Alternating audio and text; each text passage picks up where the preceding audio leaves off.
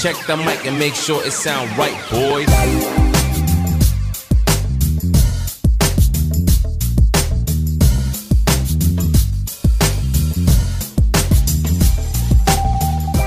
Certo, certo, meus queridos, bem-vindos ao Pod Modificast. Aqui é o podcast da modificação.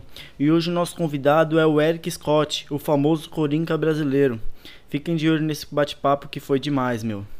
E antes de começar o episódio, eu irei falar sobre nossos patrocinadores que é o Tapajós Estética e Saúde, tudo questão de biossegurança para a limpeza do teu estúdio, para a sua segurança pessoal e para o seu cliente, entre em contato com ele que ele terá todo o material em questão disso. Temos o QR Code que acessando ele e usando a palavra-chave PodModificast em maiúsculo, você ganha 5% de desconto.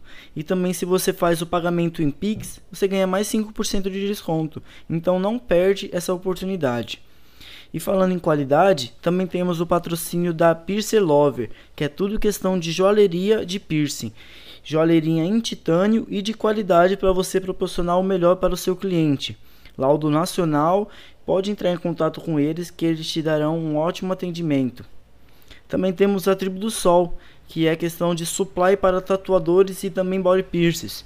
É, nós usamos a agulha Samurai, que é da marca Hornet Trabalha também com a Tribo do Sol. Entre em contato com eles que você terá um ótimo atendimento e um produto de qualidade. Também temos o nosso grande parceiro La Plata, questão de camiseta, moletom, boné. Entre em contato com ele que você terá um produto de qualidade de fato. E também a Audio Tattoo, que é o estúdio onde eu trabalho, que também se você tem o um amor pela tatuagem, pelo piercing, e você entra no QR Code que o Rafa te dará um ótimo atendimento. E também tem a Sala Solidária, que é uma organização formada por Pierces, com o objetivo de ajudar pessoas através de ações sociais. Que todas as terças tem a live lá e aqui também teremos o QR Code para você poder acessar e ajudar outras pessoas. No momento, eles estão com uma ação que é Amigos da Hanai, que é uma irmã de agulha perfuradora corporal que foi diagnosticada com câncer ósseo em 2017. Infelizmente, após cirurgias, ela teve infecção bacteriana e acabou que passando por alguns problemas. E assim a Sala Solidária está arrecadando fundos para conseguir ajudar essa nossa irmã. Entre em contato com eles lá pelo QR Code e faça sua doação. Isso aí, irmão. E aí? E aí, parça? da hora. Da hora. Obrigado, irmão. Da hora, tamo junto, cara. e aí, da conta hora. a tua história aí, irmão. Porra, da hora, Greg. Obrigado aí primeiro pela oportunidade de estar aqui, né, mano? É uma satisfação enorme estar com vocês, é, estar participando desse podcast aí da hora. Muito obrigado. E, porra, falando um pouco de mim, assim, da minha história, eu sou um cara que. Sei lá, mano, como posso falar, sempre fui muito louco desde moleque, né? Sempre, era, sempre fui miudinho, né? Sou pequenininho. Aí eu lembro é, que. Tamo junto, essa gangue. é bem isso. E na escola era. Puta, eu puxando as histórias, conversando com a rapaziada assim. Mano, na escola era aquele moleque da treta. Eu sempre fui um moleque que estudei, tá ligado? Hum. nunca fiquei, nunca deixei de ter notas boas. Nunca repetiu. Não. Sempre direto. Sempre, eu sempre fui, assim, eu não precisava muito, sabe, ficar no livro para poder fazer uma prova de escola, alguma uhum. fita. Eu sempre fui aquele cara meio autodidata. Eu tô na frente da professora, eu eu escuto e eu vou mentalizar. É que nem com o meu trabalho. E o, o da hora de, de, de, quando eu era moleque é que eu tava todo dia na diretoria, tá ligado? era um bom aluno, mas não era aquele jeito. Era aquele aluno, porra, um bom mãe. aluno só da nota, né? É, porra, mãe, e aí? O que, que tá acontecendo com seu filho? É bom aluno, mas todo dia tá, tem que estar tá aqui na diretoria, tá brigando. Eu era aquele moleque que eu andava com os caras maiores que eu sempre. E daí nessa, os caras viravam pra mim, e aí, vamos bater naquele moleque? Vamos. Então vai lá dar um soco na cara dele e corre aqui. Ô louco. Era assim. Né? Tum, e saia correndo. Mas até o dia que deu ruim. Mas teve o dia que deu ruim, não demorou muito não. Fui lá, dei um soco na cara dos moleques, corri atrás da minha gangue. Minha gangue da escola não tava lá. Nossa. Aí eu fui malhado. Aí eu fui malhado, foi muito louco, mas é isso, pai. É... E, e, e, vindo assim, tipo. Pô, é, é difícil falar da gente assim, né? Um, um, um pouco. Mas eu, eu sou um cara que eu nasci em São Paulo, sou local de São Paulo, nasci na Vila Prudente, morei na Zona Leste. Meu, Vila Prudente tem aquela dúvida, né? Se é Zona Leste ou Zona Sul, que é meio que ali na divisa, né? Sacomã já é Zona Sul. Sacomã, Zona e Sul. Vila Prudente já é Zona Leste, que- porque tá um do lado do outro, né, mano? Isso, e eu, na verdade, eu, como eu morei em vários picos, assim... O que que é? Vi- Vila Prudente é o que pra você? Zona Leste. É leste. É leste, tá. é leste. É pra uns é norte, pra, Mor- oh, pra alguns é sul, pra alguns é, Zé leste. Aí eu morei lá, morei em várias quebradas, conheço muito louco aí, tá ligado? E... e eu comecei com esse bagulho de tatu e piercing assim, meio que... Eu caí de paraquedas. Tem três anos exatos. Né? Eu sempre convivi com tatuador, tenho tatuagem... Minha primeira tatuagem foi com 16 anos. Qual foi? Foi uma das costas, meti o louco, mano. Puta que pariu, fiz mó merda. Daí Como que foi essa primeira experiência de tatu? meu? Então, foi um cara que tinha acabado de sair da cadeia, o cara era tatuador. Nossa! O cara era tatuador de verdade, monstro. Eu vi os trampos dele, o cara monstro. Daí eu queria fazer uma homenagem pra mina que eu tava namorando. Nossa, pior ainda. fiz o nome dela na minha- Só pra piorar a situação. Eu fiz o nome dela de, daqui aqui nas costas, assim. assim. Daniela. Mano, puta que pariu, que bosta. Aí não durou nada, terminei. Daí minha mãe viu e falou: agora só falta virar bandido. Puta, não Falou só causa da tatuagem. por causa de uma tatuagem. Mas não deu, ela não tava errada. E todas as vezes que minha mãe deu deu deu pancada, deu deu do jeito dela, aconteceu do jeito dela, deu ruim pra mim, mas deu do jeito dela. E, e aconteceu mesmo, foi. Aconteceu, deu ser preso, fui preso, meti o louco uma, uma época na minha vida, não tinha nem necessidade. Você era menor de idade? Não, Já era maior, já tava velho. Ah tá, então isso foi antes da. depois da tatuagem, né? Isso, já, eu, já, eu já só tinha ela, essa tatuagem. Eu fui, na verdade, minha modificação não tem sete anos. Uhum. No meu corpo, de tatuagem e tudo. Você ficou um bom tempo só com ela mesmo, Só só, com a com Daniela essa. nas costas. Isso, só com essa. Aí eu fui morar no Embu, pai. Eu já tinha. Mano, isso tem sete anos quase. É. E eu fiz com o Ale Bolado Silva, que até o Instagram dele, o Lon Seven, que tá lá no, no sul, tatuando monstros, cara. E daí, tipo, eu olhei o Coringa assim, eu queria tatuar, porque eu gostava disso. Porque meu pai, ele era um cara que, como eu falei, né, a gente era uma família tradicional alemã assim, e meu pai queria manter aquelas tradições, só que comigo não andava. Não, não dava muito certo comigo aquelas tradições. Meu pai era muito. Tá ligado? Fechadão É, mesmo. meu pai era assim, ó. Ele Uhum. gostava de assistir filme preto e branco. Eu era moleque, ele me colocava pra assistir filme de guerra do lado dele. Vem aqui, vamos assistir. E daí ele me fez conhecer as várias histórias. E. Pô, e nessa aí, mano, minha. Eu fui aprendendo vários bagulho e eu fui meio sendo ovelha negra da minha família. Uhum. Porque eu fui o primeiro a ter tatuagem, o primeiro a, a tudo, a usar droga, a fumar maconha, Ser preso. a ser preso, principalmente. Eu fui preso sem necessidade. É mesmo. Porra. Por quê? Posso te falar a real, eu não precisava do, do que aconteceu. Né, meu? Não, não tinha Não, ninguém precisa mesmo de Não. tudo que é errado. Não. Isso é uma escolha idiota de quem toma, né? E hoje eu tenho essa mesma opinião que você, porque eu não tinha necessidade financeira. Eu não falo, se eu falar pra você, eu fui um cara que eu me fudi na vida desde moleque até agora, é mentira, porque eu só comecei a me fuder agora por causa da pandemia, Uhum. financeiramente. Porque eu sempre fui um cara que minha família teve dinheiro, meu pai teve dinheiro, sabe? Minha mãe, ela se fudia, mas tinha os bagulhinhos dela. Aí eu fiz essa opção de bosta pra poder ter, ah, mano, e aí, eu vou colar com os caras. Porra, o caralho, sabe? Hoje eu vejo esses caras, eu tenho aversão a pessoas assim. Uhum. Sabe, tipo, porque eu vou chegar no ponto, porque aconteceu uns bagulho comigo quando eu tava lá, que era impossível, sabe, de ver. Mano, o que me faz me, arre- me arrepender, na verdade, parça, de do que aconteceu de eu ser preso, que é uma coisa muito delicada de eu falar, até me emociono, às vezes, de falar. É, antes, antes de eu ser preso, meu pai faleceu, eu tinha 24 anos. Na verdade, ele não faleceu, ele se matou, ele meteu o louco. O verdadeiro nazista, que era o que ele era É. tá ligado? Ele, ele faliu, não queria que a família visse ele na bosta, então ele foi lá e tomou a porra do veneno do rato. Que foi o que aconteceu. Daí a gente achou ele depois de três dias na casa dele, caralho, mano. Bagulho louco. Aí eu- comecei a fazer isso com a mente, sem necessidade. Aí, ó, bom dia. Saúde, meu irmão. Aí, saúde. Aí depois que meu pai faleceu, minha mente começou a virar, pai. Sabe, eu passei a. eu passei a, a olhar diferente. Passei a ter maldade, eu não tinha maldade até. Pode isso. crer. Isso você pegou lá dentro do X. Não, do meu pai, depois que, depois que morreu. Meu Tá. pai morreu, Depois que eu fui preso. Depois Pode de quatro- crer. Depois de três anos eu Entendi, fui preso. entendi.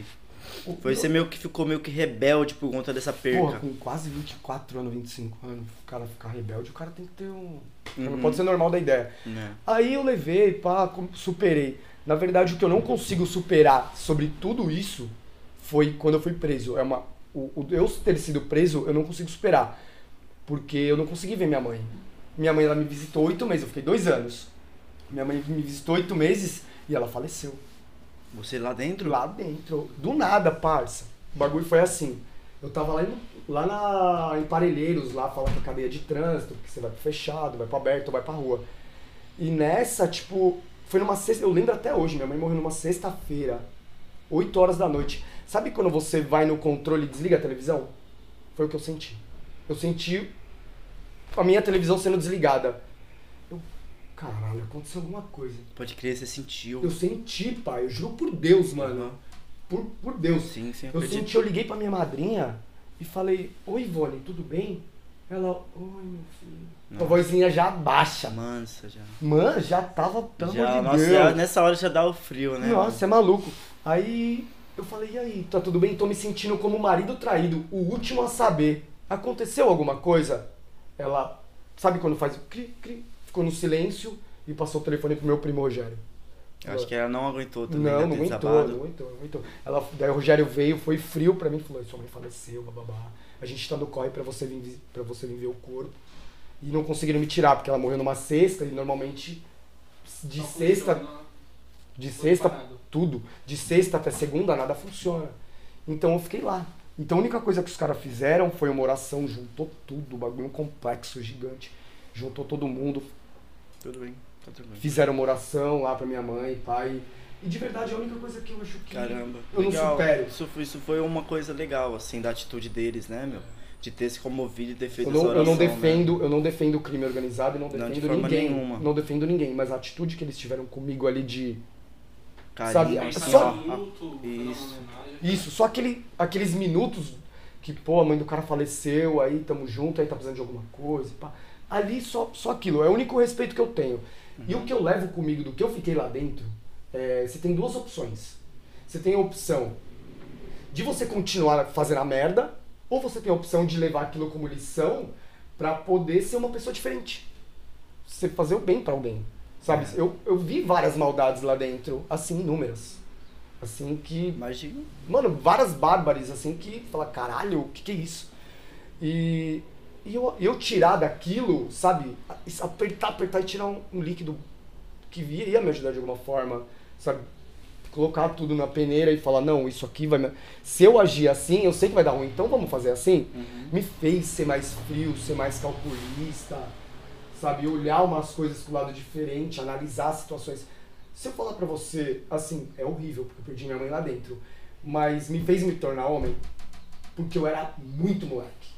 Me fez, mano, eu entrei lá dentro, eu era moleque, me fez me tornar homem, sabe? Mas o que me fez ser assim foi as perdas que eu tive. Uhum. Principalmente a perda da coroa, foi o que É, mano. Não, meu Deus do céu, mano. Jamais. Então, mas, é, eu, hoje eu já supero, já consigo falar um pouco melhor, falo com a galera, mas machuca. Sim, com certeza, machuca. Dói, dói. Porque você perder o pai não é a mesma coisa que você perder uma mãe. Né? Você perder o pai, você. Pô, tá, pô, meu pai ama pra caralho. Tudo. Mas a mãe, você saiu lá de dentro, é uma ligação que é de outro mundo, Uhum. tá ligado? É, traz o bico pra mim. Opa, certeza. Até. é um lugar louco. Mas. Deixa eu pegar um cinzeiro aqui. Pô, pega aí, pega aí. Mas então. Vai continuar. E isso foi com que fez me mudar, sabe?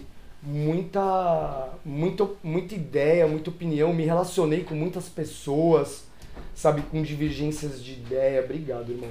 Sabe? Com divergências de ideia, com. Sabe? Eu acho que.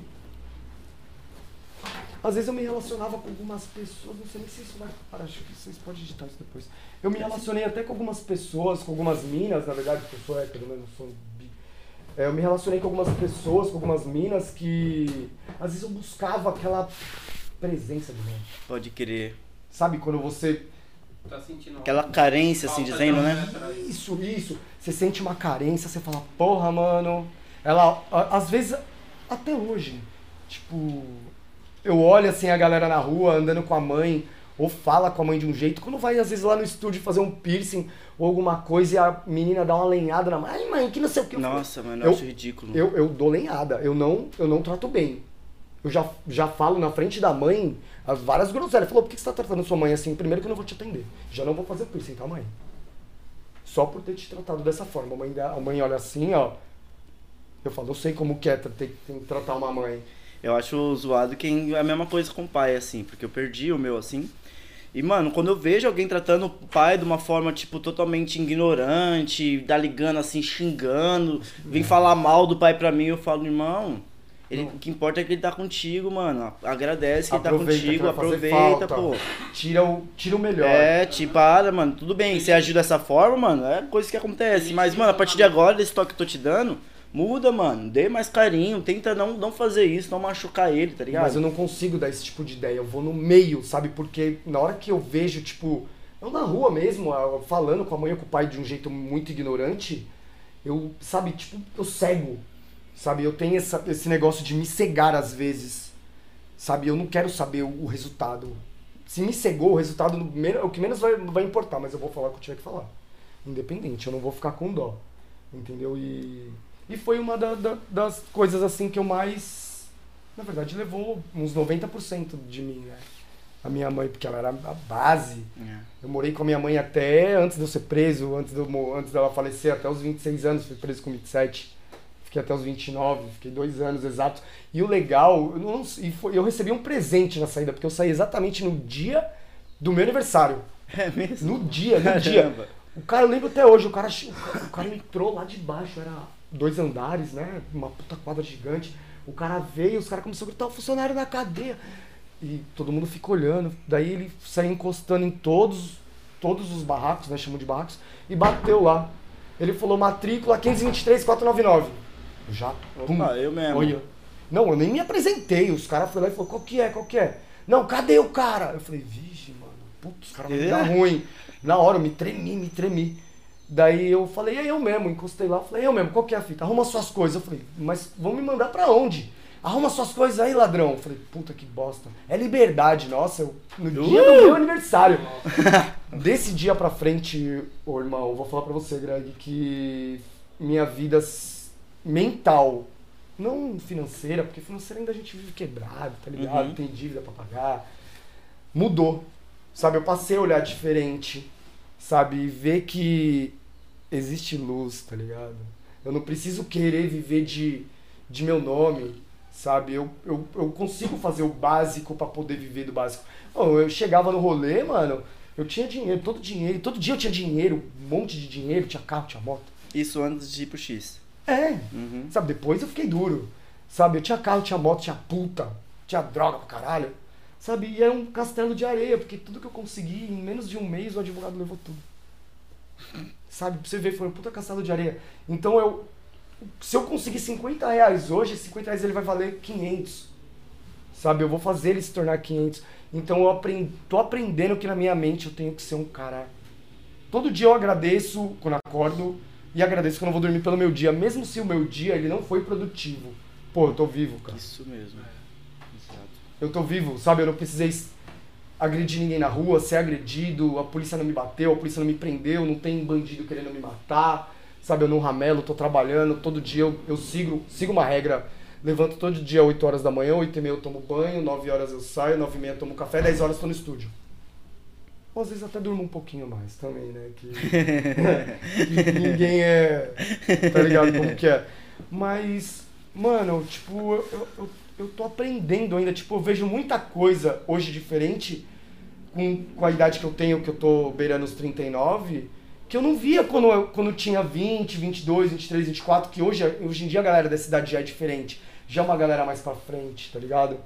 Que nem. é, eu vejo minha evolução dentro, da, dentro de um âmbito familiar que toda a minha família é direita extrema. Toda a minha família é do lado do meu pai, lado do alemão, é todo mundo direita extrema. E, e eu apresentar uma mulher negra pra eles, sabe, é como se eu tivesse Toda vez. Sabe? Não, tra- não, não conversavam. Sabe? Tipo, ah, oi, É tudo mesmo. bem? Mano, é feio. Então eu me distanciei da minha família. Eu sou um cara que eu vivo carreira solo. Entendeu? Eu vivo por mim. Eu não. não- se, eu, se der ruim pra mim aqui em qualquer lugar, é mais fácil eu procurar você, você, o meu padrinho, entendeu? Do que procurar a minha família. Porque eles são pessoas escrotas. E eu deixo claro isso aqui, que são escrotos. Eu sei que vão ver e eu não tô nem aí. Uhum. São escrotos, entendeu? E não funciona assim, sabe? Tratar as pessoas de qualquer forma e pá. Eu sou um cara que tenho quatro filhas e uma das minhas filhas é lésbica, sabe? Que ela, demais. ela, ela é casada com o Christian, entendeu? E, e, são, e são pessoas assim que, mano, é maravilhosa. Tipo, é, é bom saber que. é- é- porque eu, eu, depois que eu fiz isso no meu rosto, tem sete meses que eu me modifiquei no rosto, eu comecei a ver o- realmente o, o centro do preconceito, da onde ele surge. Então, Porque até aí antes disso, mesmo com tatuagem, você era um mano branquelo, do olho claro, alemãozinho e tal. é, É, porque qualquer pessoa que chega e olhava pra você já dava um sorriso, já te atendia muito bem, né? era mais fácil de apresentar pra mãe e pro pai. Aham. Era mais fácil. Hoje, ho- hoje eu tô com uma pessoa, tô com a Fernanda, a Fernanda é maravilhosa, não tenho o que falar, mora lá no, mora lá no Rio, ela vai vir pra Sampa, a gente vai fechar um bonde junto. E, e ela olhou pra mim assim, ela não. Sabe quando. Ela não, ela não conseguiu ver esse bagulho de maldade no meu rosto. Sabe? Porque eu, é o que a, a galera fala, né? Nossa, Maldade não, preconceito, né? Porque aí, ó, maldade é outra coisa. É, não, não, modo de dizer assim, porque eu sou muito agressivo, sabe? Se olhar. se Você, não- normal, você já tá acostumado. Isso é. Você já tá acostumado, você Mas já pelo conhece. fato de ser o Coringa. olhar aquele cara sociopata, entendeu? Aham. Ver sempre uma coisa ruim, não. O que, que esse cara vai fazer? Pô, nossa, que feio. Pô, mano, eu escuto cada coisa na rua. Pode Eu- crer. O que eu escuto? Meu Deus, tá amarrado. Que porra é essa? Jesus. Tá ligado? Eu escuto uns bagulho cabuloso. E, e sabe quando uma pessoa olha pra você e ela não. E ela te enxerga além da tinta no seu rosto? Uhum. Sabe? Então me fez falar, caralho, mano, vou casar com você, mulher, tá ligado? E, e ver minha filha com, com uma pessoa do mesmo sexo eh, se relacionando e tá feliz me faz feliz. Isso. Me, não, me faz, você não tem ideia do, do orgulho que eu tenho. Eu acho que eu teria, eu teria, eu tenho mais orgulho dela, ela com o Christian, do que se ela tivesse com outro cara. Entendeu? E, e eu não tenho só ela de filha, eu tenho a Sabrina, que é a mais velha, tem a Sofia, tem a Bianca e tem a Giovana. É uma de cada mãe. Terrível, mas é legal. Alguma delas você escolheu o nome? Não. Não? Não, não. Na verdade era pra eu ter vindo todas nascer, tá ligado? Mas como na época eu não trabalhava com tatuagem, com essas paradas de modificação, eu meti o pé. Eu não conseguia, eu falei, eu ficava com medo de ver sangue, sabe? Eu falei, não, vou embora, não vou ficar. Volto depois. Não, mas é depois, pô.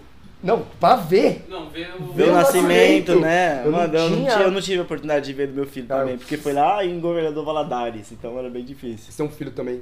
Tenho, tem seis anos, Pô, cara. que delícia, né? Muito mano? bom, Mano, muito bom. Eu sou louco pra ter um moleque. Moleque é. Moleque, mas a mina que eu tô Eu sou doido pra ter uma menina, cara. Nossa, é, é princesa, né? Vira bonequinha, né? Tipo, Uhum. você olha e fala, puta que pariu. Agora eu sou louco pra ter um moleque, pra tumultuar, causar. Eu vejo o filho dos caras Não, mas por que não? A menina também não pode tumultuar e causar, pô. Ah, mas não é a mesma coisa de um Ah. moleque, ela pode. A gente É, brinca, sim, eu sou, mano, eu eu sou é, mais amigo do que pai, vou te falar a real. Uhum. É, eu dou mais conselho de amigo, converso. Pô, mano, Isso é bem melhor, mano, do que você ser aquele pai fechadão, Ah, só o pai que é o.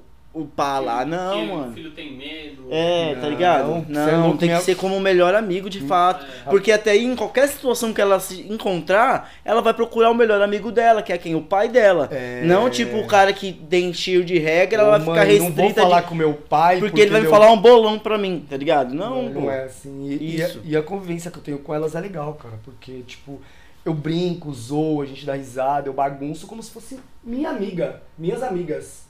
Sabe? E, e é muito louco, cara, tipo, ver isso acontecer assim. Porque eu sou filho único de pai, de mãe. Eu tenho a Marjorie, que é minha irmã, ela tem 29 anos. E tenho o Pietro, de 15, que infelizmente não teve a oportunidade de conhecer minha mãe, né? Hum. Ele, ele, ele fala pra mim que ele tem vagas lembranças, mas ela faleceu quando ele tinha 4 anos. Ah, sim. Então ele, ele fala que ele tem algumas memórias, mas eu não consigo entender isso, porque eu não Porque tenho. a sua é diferente, né, mano? Primogênito da Dona Rita de Cássia, né? Era, de- era outra coisa. Que nome lindo. Rita de Cássia, minha mãe, monstra. Dona Rita, ela trabalhava antes de falecer na clínica infantil do Ipiranga, ela era É? recepcionista. Que foda. Era da hora, fez parto ali. Ela, mano, minha mãe não era médica, não era enfermeira, não era nada, ajudou a fazer parto. Pedi pra mulher fechar a perna, porque senão eu já tava vendo a cabeça da criança. Mano, minha mãe era monstra, mano. E foi uma pessoa assim que. que durante alguns anos a gente não se deu bem por causa da minha rebeldia. Eu sempre fui um cara muito. Mesmo estudando, é, eu estudei gastronomia dois anos. estudei- É mesmo? Quem te levou a fazer essa faculdade? Pô, mano, foi um amigo meu que na verdade eu entrei pra trabalhar como garçom, cara. Hum. E foi um restaurante chamado Casinha de Monet, ali na Frade Coutinho, de frente à estação. Ele não existe mais hoje. hum. Era do Paulão, gordão, parecia o Leôncio de bigode. Que legal. Igualzinho. Aí eu trabalhava de garçom, foi minha primeira experiência. Eu comecei como cumim. Aí. O que é comigo? Cumim é aquele cara que limpa a mesa, que. que o garçom só vai Ah, o atende. faz tudo, É o né? faz tudo. É o faz tudo pro garçom. Você é funcionário do garçom. Vai lá, limpa a mesa, Sim. repõe, faz isso, eu atendo. Aí eu comecei como garçom, fui pra cozinha lavar louça. Eu tive, na verdade, eu sempre tive um tesão por cozinha. Tá ligado? É uma das minhas maiores paixões. Sim, a, a minha parte preferida, eu prefiro a cozinha do que meu quarto, Eu mano. falo isso pra Fernanda, pra minha mina, eu falo, então, a gente vai morar junto, eu cozinho, mas você lava a louça, tá ligado? é assim, e foi quando eu comecei na cozinha, foi justamente na louça. Foi Rafael Bertoncini, monstro. Que aí divide, né? Que tem essa lei, quem cozinha não lava, pô. Não, não, não, Né? eu sou bagunceiro na cozinha pra fazer comida, hein, mano? Não, aí não pode. Tem e eu me especializei em hambúrguer, pai. É, que legal. Porra, muito louco, faço uns bagulho pesado na cozinha. hora. Sei fazer inúmeros pratos aí, pá. Mas eu gosto muito de hambúrguer, gosto de fazer meus molhos, entendeu? Quando eu fui chefe do Rufus Bar, que é lá na Zona Norte, do do Léo Pimente, o Hélio lá, os caras. Você ficou quanto tempo nesse primeiro aí? No primeiro eu trabalhei um ano inteiro até chegar à Praça Fria, que era da onde saía saladas, fazia quiches e. Aí você já, ceviches, já foi pra, pro fogão, de fato, Mas né? não foi A bancada. assim. Ah, não foi um bagulho foi? assim. Eu saí do Comim e fui pra garçom. Ah. Mas tudo isso um, um- de Comim a garçom seis meses. Caramba, que tem. Aí eu observando a cozinha, eu falei, mano, é. Eles tinham que criar, tipo, a confiança em você também, Sim, né, mano? Então foi um tempo aí pra dentro É, disso. foi minha primeira experiência de restaurante, foi no Casinha de Monet. Ah. Aí eu lembro que eu olhava, eu ficava lá parado, os caras cozinhando, puxando risoto, fazendo bah, filé mignon, bordelese, molho, vários tipos de molho lá. E, e eu olhei e falei, mano, eu acho que eu quero aprender isso, cara. E minha mãe, quando eu era moleque, ela chegou pra mim e ela falou, vem aqui, você vai aprender a cozinhar pra você não passar fome na sua vida. É, Arroz, não feijão é e ma... coisa. Arroz, feijão e macarrão você vai fazer. Pronto. Ela me É. ensinou, eu aprendi. Aí eu olhei a cozinha do Rafael, aquela cozinha linda, gigante, dois lados, a- tinha a Praça da Carne, os caras cortavam carne, faziam um monte de coisa. Eu olhava aquilo, meu olho brilhava. E daí eu falei, "Ih, Rafael, deixa eu entrar na cozinha, cara. Me põe na cozinha. Ele, você quer entrar mesmo? Eu falei, quero. Ele falou, então vem aqui. Ele falou, pediu autorização lá pro, pro sommelier, né, que era o responsável do salão. Sim. Ele falou, vou pegar o Eric e vou colocar ele na cozinha. Eu falei, nossa, vou lá pro fogão. Porra nenhuma. Ele falou, você vai começar na cozinha como todo mundo começa. Vai lavar louça. Panelão, fiquei lá lavando panela três meses. Lavei Não, menina, é só panela, um monte de prato Mano, ainda que a luz, é, prato, talher. louça. é, Panela, É prato. toda hora ela que chega um monte. Mano, restaurante lotado. descansar um pouco, chega mais. Nossa. restaurante lotava. Aí ele. Ele falou, vem cá então, você vai pra cozinha. Eu falei, ô, legal, né, mano? Eu fui lá, coloquei uma doma, um avental, fiquei todo feliz, bati foto, tinha postado no Facebook na época. Aí ele falou, eu falei, e aí, o que, que eu vou fazer aqui? Eu Olhei, olhando tudo, faca, tudo. Ele falou, é, eu falei, o que eu vou fazer? Cebola? O que você vai me dar pra, pra fazer? Ele, não, você vai pra louça.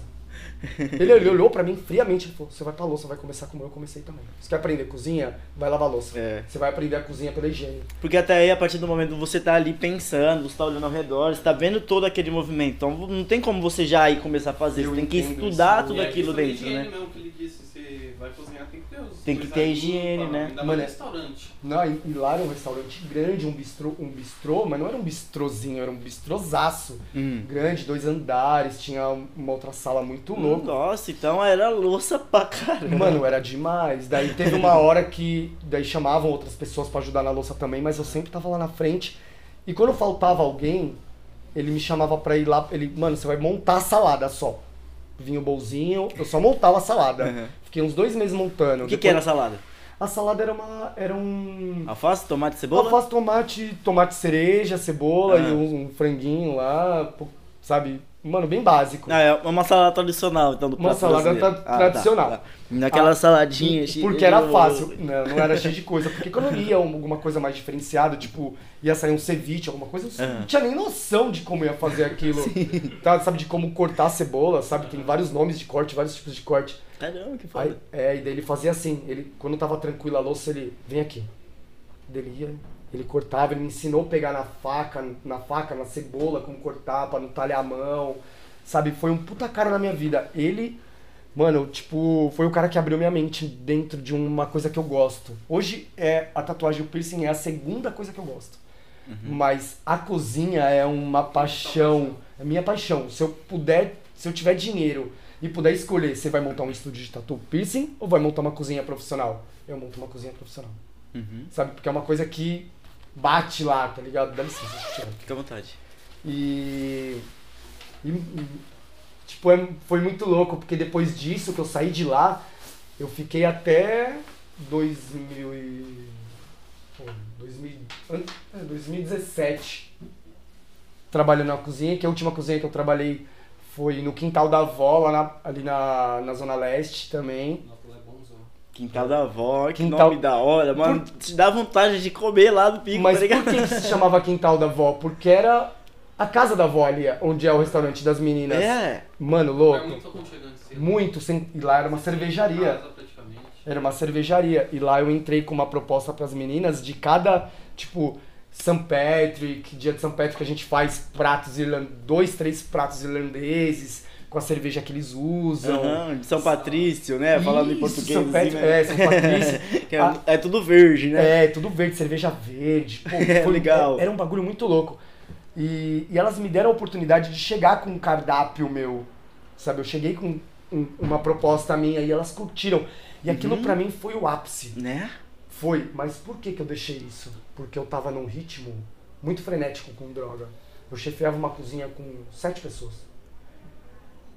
E sim, eu, eu não tenho a formação acadêmica de gastrônomo, mas eu estudei dois anos ali, eu entendo do bagulho. Então, como eu sou muito autodidata, muitas coisas eu só de olhar eu já, já desenrolava. E não, tinha, não fiquei assistindo YouTube que nem a galera faz.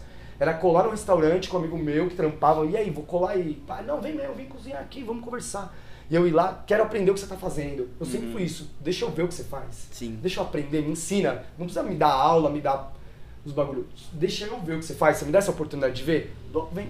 Pô, era fácil. Daí ficou fácil trabalhar, mas como a cozinha à noite, bar, restaurante, A noite já é outro. à rotina. noite é outro ritmo. É. Cola muita gente louca. Eu chegava no trampo 4 horas da tarde, saía 4 horas da manhã. Então eu tava no ritmo muito frenético. Então eu falei, não, eu vou me afastar um pouco. Então eu tô aí quase seis anos afastado. É mesmo, você passou nesse momento assim no último. Me afastei por causa do, do consumo que eu tava fazendo. Ah, tá. Entendeu? Porque eu tava Entendi. fazendo um consumo com a galera dentro da cozinha. Uhum. Entendeu? E não tava indo legal pra mim. Porque eu já Mano, tava droga não dá certo em coisa nenhuma. Não, em nada, em nada. Nada, não- nada. Misturou droga com qualquer coisa, acabou. É, cara. Acabou Você perde e. tudo. Acabou e. E falando Poxa, assim. que chato. É, então. Mas e a partir daí, como é que foi? A partir daí, é, quando eu saí da cozinha, passou-se nem um ano, eu acho, ou deu um ano e alguma coisinha, eu comecei a me relacionar com uma menina que morava aqui no centro, Hum. que ela trabalha lá por... E, e ela era piercer e do nada, a gente se conheceu num Tatuíque da vida, tá é ligado? mesmo, Em você fazia 2000 piercing, que legal, hein? Não, eu, eu tava de coringa, mas eu não era assim, eu pintava o rosto, tinha Uhum. algumas tatuagens e pintava o rosto. Daí tava uma foto eu e o Zombie Punk, né? Ela foi lá e comentou na minha foto, pô, da hora, conheci vocês, pô, legal. Do nada a gente começou a se relacionar. E ela era piercer, eu trabalhava na barbearia do meu primo, que é a barbearia Tarantino. Ó, o marketing do caralho. É... Ó, marketing. É, Tarantino, sabe Tarantino? Ô, salve, Ricardão! Aí eu conheci ela e ela tava procurando trampo, tinha saído do tatu terapia lá do, do Renatão lá. E, e ela tava procurando trampo também. Eu falei, ah, mano, e é isso? Então, e aí, cara? Tem estúdio, o cara tatuando, ela faz piercing, o cara tá, foi lá pra Londres, finalzão de ano, vamos pôr pra estralar? Vamos. Trouxe. Daí a gente começou a trampar e eu comecei a observar, comecei a gostar. Isso tem três anos exatos Sim. que eu começo, que eu tô na área de, de piercing tatu. Por conta dela, que conheceu ela. Que é ela que me apresentou, Uhum. entendeu? E, e daí ela começou a trampar, eu comecei a observar, fiquei fazendo um ano de estudo. Ela não deixava eu fazer um piercing lá dentro. Não é meu trabalho, eu que vou fazer pá, pá, pá. Daí eu fui fazer um, ela brigou comigo, ficou sem falar comigo uns três dias. Ficou, A mulher ficou brava. Aí, pai, ela. Daí ela começou a me ensinar. Daí ela viu que eu tava interessado na área, começava a vender, porque a gente fechou um bonde. Eu e ela, né? A gente era. Tá morando junto, a gente fechou um bonde. Ela fazia o trampo e eu, como bom vendedor que sou, vendia tudo pra ela a gente ganhava junto. A gente foi morar Sim, junto. Justo. Aí eu comecei a estudar, ela começou a me passar, e daí eu vim pro centro, fiquei um. A gente ficou lá na Tarantino, eu fiquei um ano, e- um ano e quatro meses, acho, e ela ficou um ano. Aí eu vim Ah. pro centro, ela continuou lá e eu conheci um mano aqui que me apresentou um mano aí, Aham. entendeu? E, e eu fui estudando esse mano. Ele é um ótimo profissional. Mas eu aprendi muito vendo esse cara. E, e, e foi me gerando muito interesse. Que nem o primeiro piercing que eu fiz com agulha americana, não tive assim, faz assim, pega assim. Que nem eu te falei, eu sou autodidata, eu vi acontecendo o bagulho, eu faço também. E eu fiquei ali, mano. Eu estudei até pôr a mão na, na- em alguém.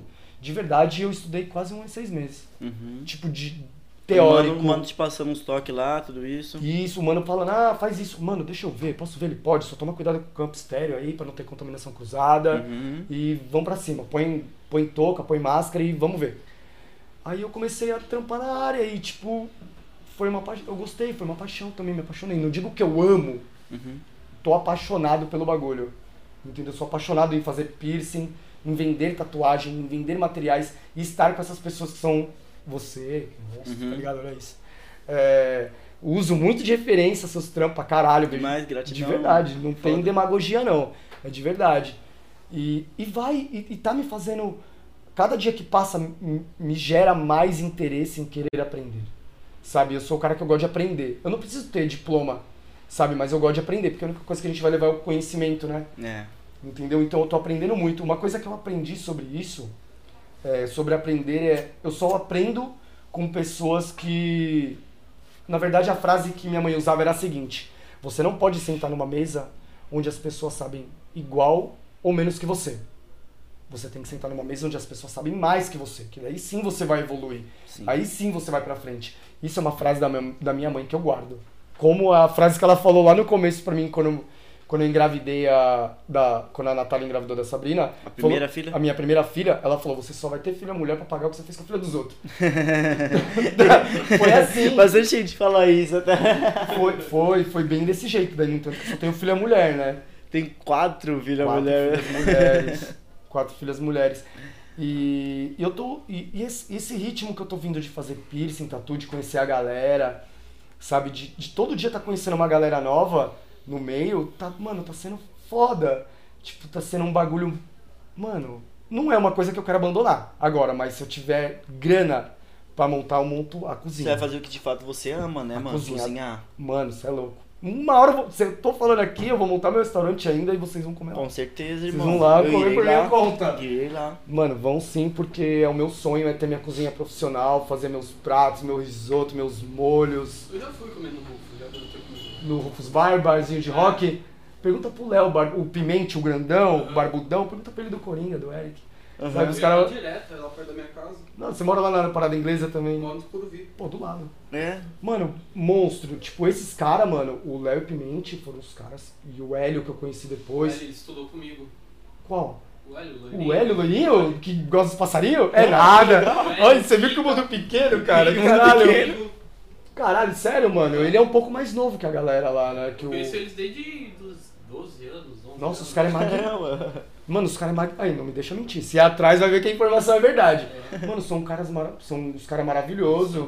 Sabe? São caras que quando eu falei, mano, eu vou sair da cozinha, os caras falou, por quê? Vai me colocar no pau? Eu falei, não, mano, vocês são meus amigos, eu não vou cagar com a vida de vocês, não. Os caras me. Tipo, sempre que te rolava a oportunidade de voltar pra lá, eu voltava a trampar. Mano, os caras é monstrão. Go- Gosto muito do Rufus, E tô lá é devendo. Porra, pra caralho. Eles fizeram um pico em cima, aberto, né? Mano, você já foi lá? Não, Mas vai pirar, cara. É um bar de rock, fala aí. Da hora. Da hora. É bem o nosso ambiente mesmo, né? É, meu? mano, nossa, é muito louco. E fora Sempre que tem música ao vivo, agora tá tendo bem raramente. Conhece Ao o Bertoldi também? dia, né? Não, o, o, o cozinheiro alemão também? Não, Tá lá não. pesado, cara monstro, estudou muito. Cara da hora. E, meu, de onde que veio a tua fascinação, assim, pelo Coringa? Como que gerou isso? Como eu falei, tinha falado no começo, eu ficava assistindo muita coisa com meu pai. Hum. Ele gostava disso. E na verdade. Do o- Batman? Não. Ele gostava do Conrad Vender. Que se você digitar, foi o cara que foi usado de inspiração pro Coringa num filme preto e branco de 1920. Olha, eu já não sabia disso, hein? Pra É. mim, Coringa vem do Batman. Não, Coringa vem de Conrad Vader, foi uma cópia, né? Que é um filme preto e branco, que é um filme medieval lá de reis, rainhas. Hum. E, e o cara, tipo, o pai fez uma cagada e os caras pegou o filho pra desfigurar e desfigurar a boca. Hum. No entanto que o primeiro gibi da história do, do Batman, quando aparece o Coringa em 1960 quase, o Coringa tem do desenho tem a mesma boca do Conrad. Hum. Entendeu? Então foi daí que surgiu. Então eu assisti esse filme com meu pai. Meu pai já gostava de Batman. Então ele me apresentou. O primeiro episódio do Batman que eu vi que tinha o Coringa foi o Batman e o Coringa surfando. Olha, já o underground É, até, assim, meu né? pai gostava disso, tá ligado? Uhum. Tinha um lado negro dele, mas tinha um lado bonzinho, né? Ele era Uhum. meu pai, ele não ia me tratar total, toda hora na porrada, mal, falar Uhum. coisas de fascistas, tá ligado? E ele me apresentou isso. Então na hora que eu vi, eu pirei, tá ligado? Eu falei, caralho, que da hora, que da hora. Eu fui vendo, fui vendo Coringa, fui acompanhando. Li vários quadrinhos, conheço muito da história. E daí do nada eu falei, ah, mano, eu não quero tatuar um Coringa em mim, eu vou tatuar um palhaço, não vou tatuar essa porra. Sim. E eu enrolei pra fazer tatuagem. Fiquei com Daniela nas costas um anos. Aí quando eu fui pro Imbu, que eu te falei, é, eu falei pros caras, tava lá eu, o Lon, o, o Ale, tava o, o, o Sullivan, o Avelino, tava toda a galera que é tatuador e piercing, o Sullivan é o zóio preto, lá, Uhum. tá ligado, né? Uhum. Aí eu falei, mano, eu vou fazer esse. A gente saiu o Esquadrão Suicida, eu falei, eu vou fazer isso, eu vou fazer isso. Os caras, você não vai, eu falei, eu vou. No dia seguinte a gente começou a montar. Daí a gente montou todas as tatuagens, fazendo uma a uma. E eu fui indo pro Tatuíque. E eu fui. Como o Tarantino pegava os stands lá, eu ia maquiado, fazia a venda dos produtos da barbearia, fui, fui indo. Uhum. Aí, tipo, tatuagem pra mim é muito de. do que eu tô sentindo. Entendeu? Eu não faço piercing tatuagem aleatório. Tá ligado? Eu faço o que eu tô sentindo. E, e o meu rosto, na verdade, as tatuagens aqui foi porque eu gosto. Qual foi a primeira para o Coringa mesmo? Do- Do, foi- tema do Coringa. O peito foi essa caveira. Pode crer. Essa caveira O que que é isso? é um palhaço. Hum. É um palhaço. Hum. Daí depois eu fiz os ha-ha-ha, a- o Joker, a boca, o braço e aqui.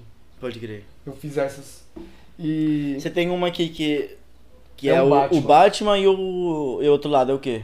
aqui Não, é- não. A- nessa, nessa imagem aqui do Batman que você tem. Eu lembro que uma vez no Tatuíque até eu, eu vi essa tatuagem. O caralho, mano, todo cheio de coringa e tem a tatuagem do Batman, Mas tá ligado? mas se você o- Mas daí você me explicou o significado dela. Explica aí pra mim agora. Então, o, na verdade, eu não fiz o que o. Porque quando eu vi, eu falei pra você, eu não fiquei na minha cabeça, eu, eu É, falei, ó, mano, tem o bagulho do Batman. Eu falei, mano, e aí, essa parada do Batman a que galera você me, tem? A galera me questiona isso.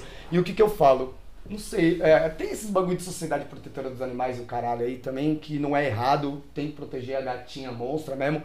E aqui era pra ser um Batman, esse símbolo do Batman, com uma faca cravada, Hum. e aqui, nesse lado, era pra ser um passarinho morto, que era o Robin. O Robin é um pássaro, né? Representa Uhum. um pássaro. Eu falei, mano, eu não vou fazer que eu vou arrumar B.O. é, não vou. Eu vou arrumar B.O. Então eu só fiz essa e aqui eu fiz outras coisas, desenhei um tema São Paulo. Foi a Mayra que fez lá de Santo Amaro, a Mayra Tatu Monstra, modificadora também do Bisturi. E, e daí eu falei, mano, eu vou fazer. Enfim, o, esse símbolo do Batman aí tem um hahaha depois, né? Aqui. É, a continuação, tipo, é meio Batman, mas do fato tem ainda uma coisa do Coringa dentro É dessa o- tatuagem do Batman, né? Isso tem a história, se você procurar, chama-se o, ba o Batman que ri. Sabe. O Batman que Se ri. você sabe dizer essa história? Sim, é, foi uma, é uma fusão de, do Batman com o Coringa. Hum. Se você procurar a história, tipo, o Coringa ele é fascinado pelo Batman, né? né? Ele é fascinado. Aí, tipo, ele juntou todo mundo, ele sequestrou um monte de gente, amarrou um monte de gente lá em Gotham, perto do beco de onde morreu Martha e Thomas Wayne lá da história. Aí o Batman chegou, o Coringa foi. Tá, começou a matar todo mundo. O Batman ficou revoltado, saiu de onde ele tava e foi lá e matou o Coringa. Só que antes do Coringa morrer, ele soltou o gás. Ele soltou um Hum. gás dele, infectante. Aí infectou o Batman. E daí nessa se tornou o Batman aqui, que é um bagulho sinistro. Legal. Na história ele mata a Liga da Justiça inteira e deixa o Batman pra morrer por último.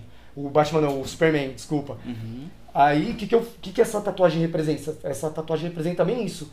Começa no Batman muito louco e ele vai se transformando em um Coringa. Uhum. Entendeu? Tipo.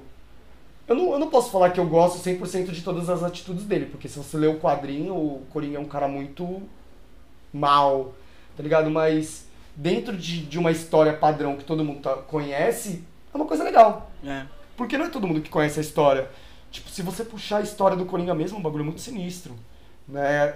A gente tira uma base pelo, pelo, por esse último filme que saiu do Joaquin Phoenix, né? O que, que você achou desse último filme? Porque foi tipo um, um Coringa diferenciado, né? Um Foi outro lado Coringa. do Coringa, Foi né? o Coringa. Não foi o Coringa. E Aquele é um Coringa. É tipo um Coringa diferenciado dos que já tinham passado antes dele, né? Aquele é, um, aquele é um caso de vida real. Aham. Aquilo não é um filme. Aquilo, aquele filme, pra mim, ele não devia nem ter saído. Os Por caras porque aquilo é um estimulante para umas mentes doentias. Eu posso estimular pessoas com filme. Não, me- estimulei Não, com, certeza. filme? Sim. Imagina pessoas que realmente têm problemas e assistem uma parada dessa. O cara tinha problema lá, carteirinha, que ele tem problema com riso. Uhum. Ele ficava estressado, ele começava a rir. É, e ficava nervoso, ele É. começava a rir. Começava a rir. Agora imagina se, se isso vem à vida real. Porque ali é um filme que não tem efeito especial, sabe? Que, que não tem nada. É, é, é um filme da vida Forte, real. bem forte. É, é um, é um. Eu não sei nem como É mais um descrever. drama do que algum. É, Pô, o cara tinha. que é uma aventura assim, né? Não, não tem nada de aventura. Tem- É um filme muito. Que o cara tem que parar. Porra, pra caralho. O cara tem que parar pra entender. Eu assisti aquele filme umas três vezes. Quando o filme saiu, tem um amigo meu que chama Delen Bueno. Hum. Né? Ele trabalha na Band.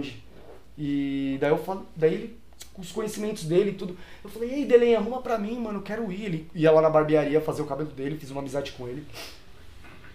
Aí eu falei, ei, Delen, arruma pra eu ir, mano, e pá. Ele falou, vou arrumar pra você.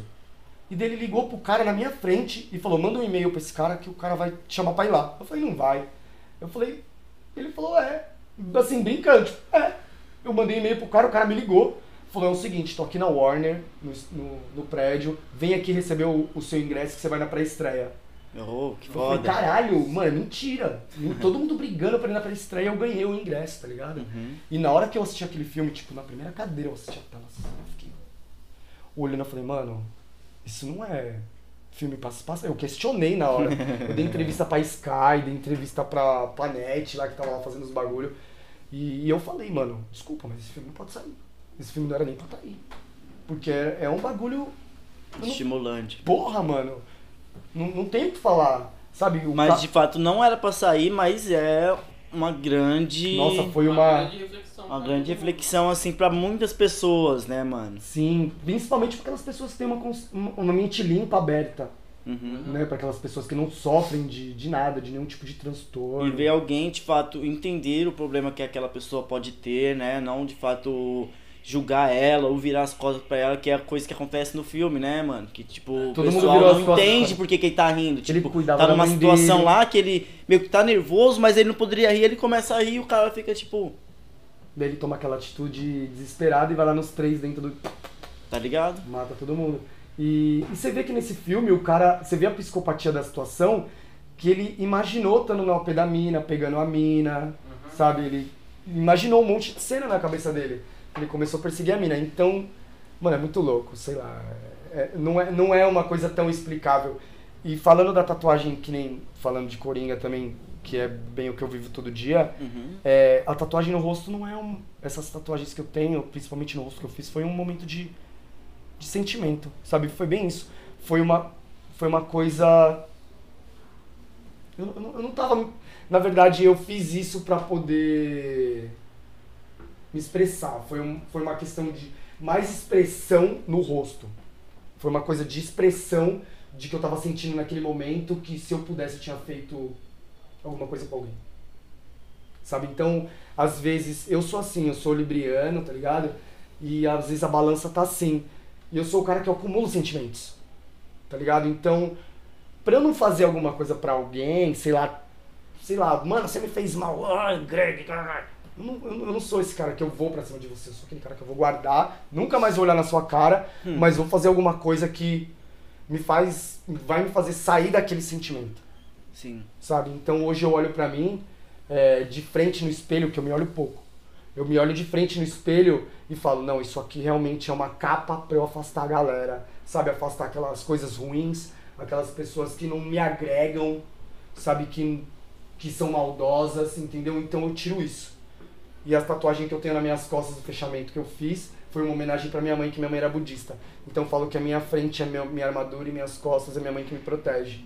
Tá ligado? Então tudo, todas, todo risquinho que eu tenho em mim tem algum significado de verdade. Sabe? Não é nada aleatório. Ah, eu gostei disso só e.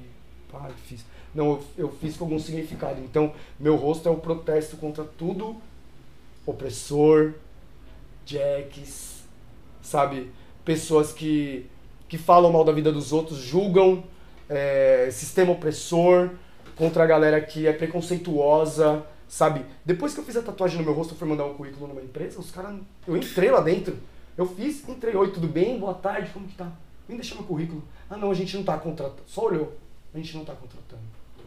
Tipo, então. Uma coisa que nunca tinha acontecido com você, de Mano, fato. Padrãozinho. Você já você me conhece antes de eu fazer minha modificação. Então, eu sou aquele típico cara que hoje eu tô com uma pessoa assim, mas eu sou o típico cara que a que a mulherada vai querer curtir. Não sou o cara que a mulher vai querer apresentar pro pai. Sim. Não. Tá ligado? E, e eu falo muito disso porque eu sou procurado no Instagram às vezes por isso. Sabe? Você sabe como que é essas coisas. E eu falo, e aí, qual que é? Você- tá vindo, mas pra quê? O que que você quer? Você quer me apresentar pra sua mãe, pro seu pai? Ah, não, calma, não é assim. Eu falei, lógico que não, né? Não sou comum pra você. É. E daí, tipo, eu fico, eu fico, eu fico nessa bala e eu falo mesmo. Tipo, eu não tenho mais dó de falar as coisas. Sabe, agora eu, eu me sinto liberto pras coisas.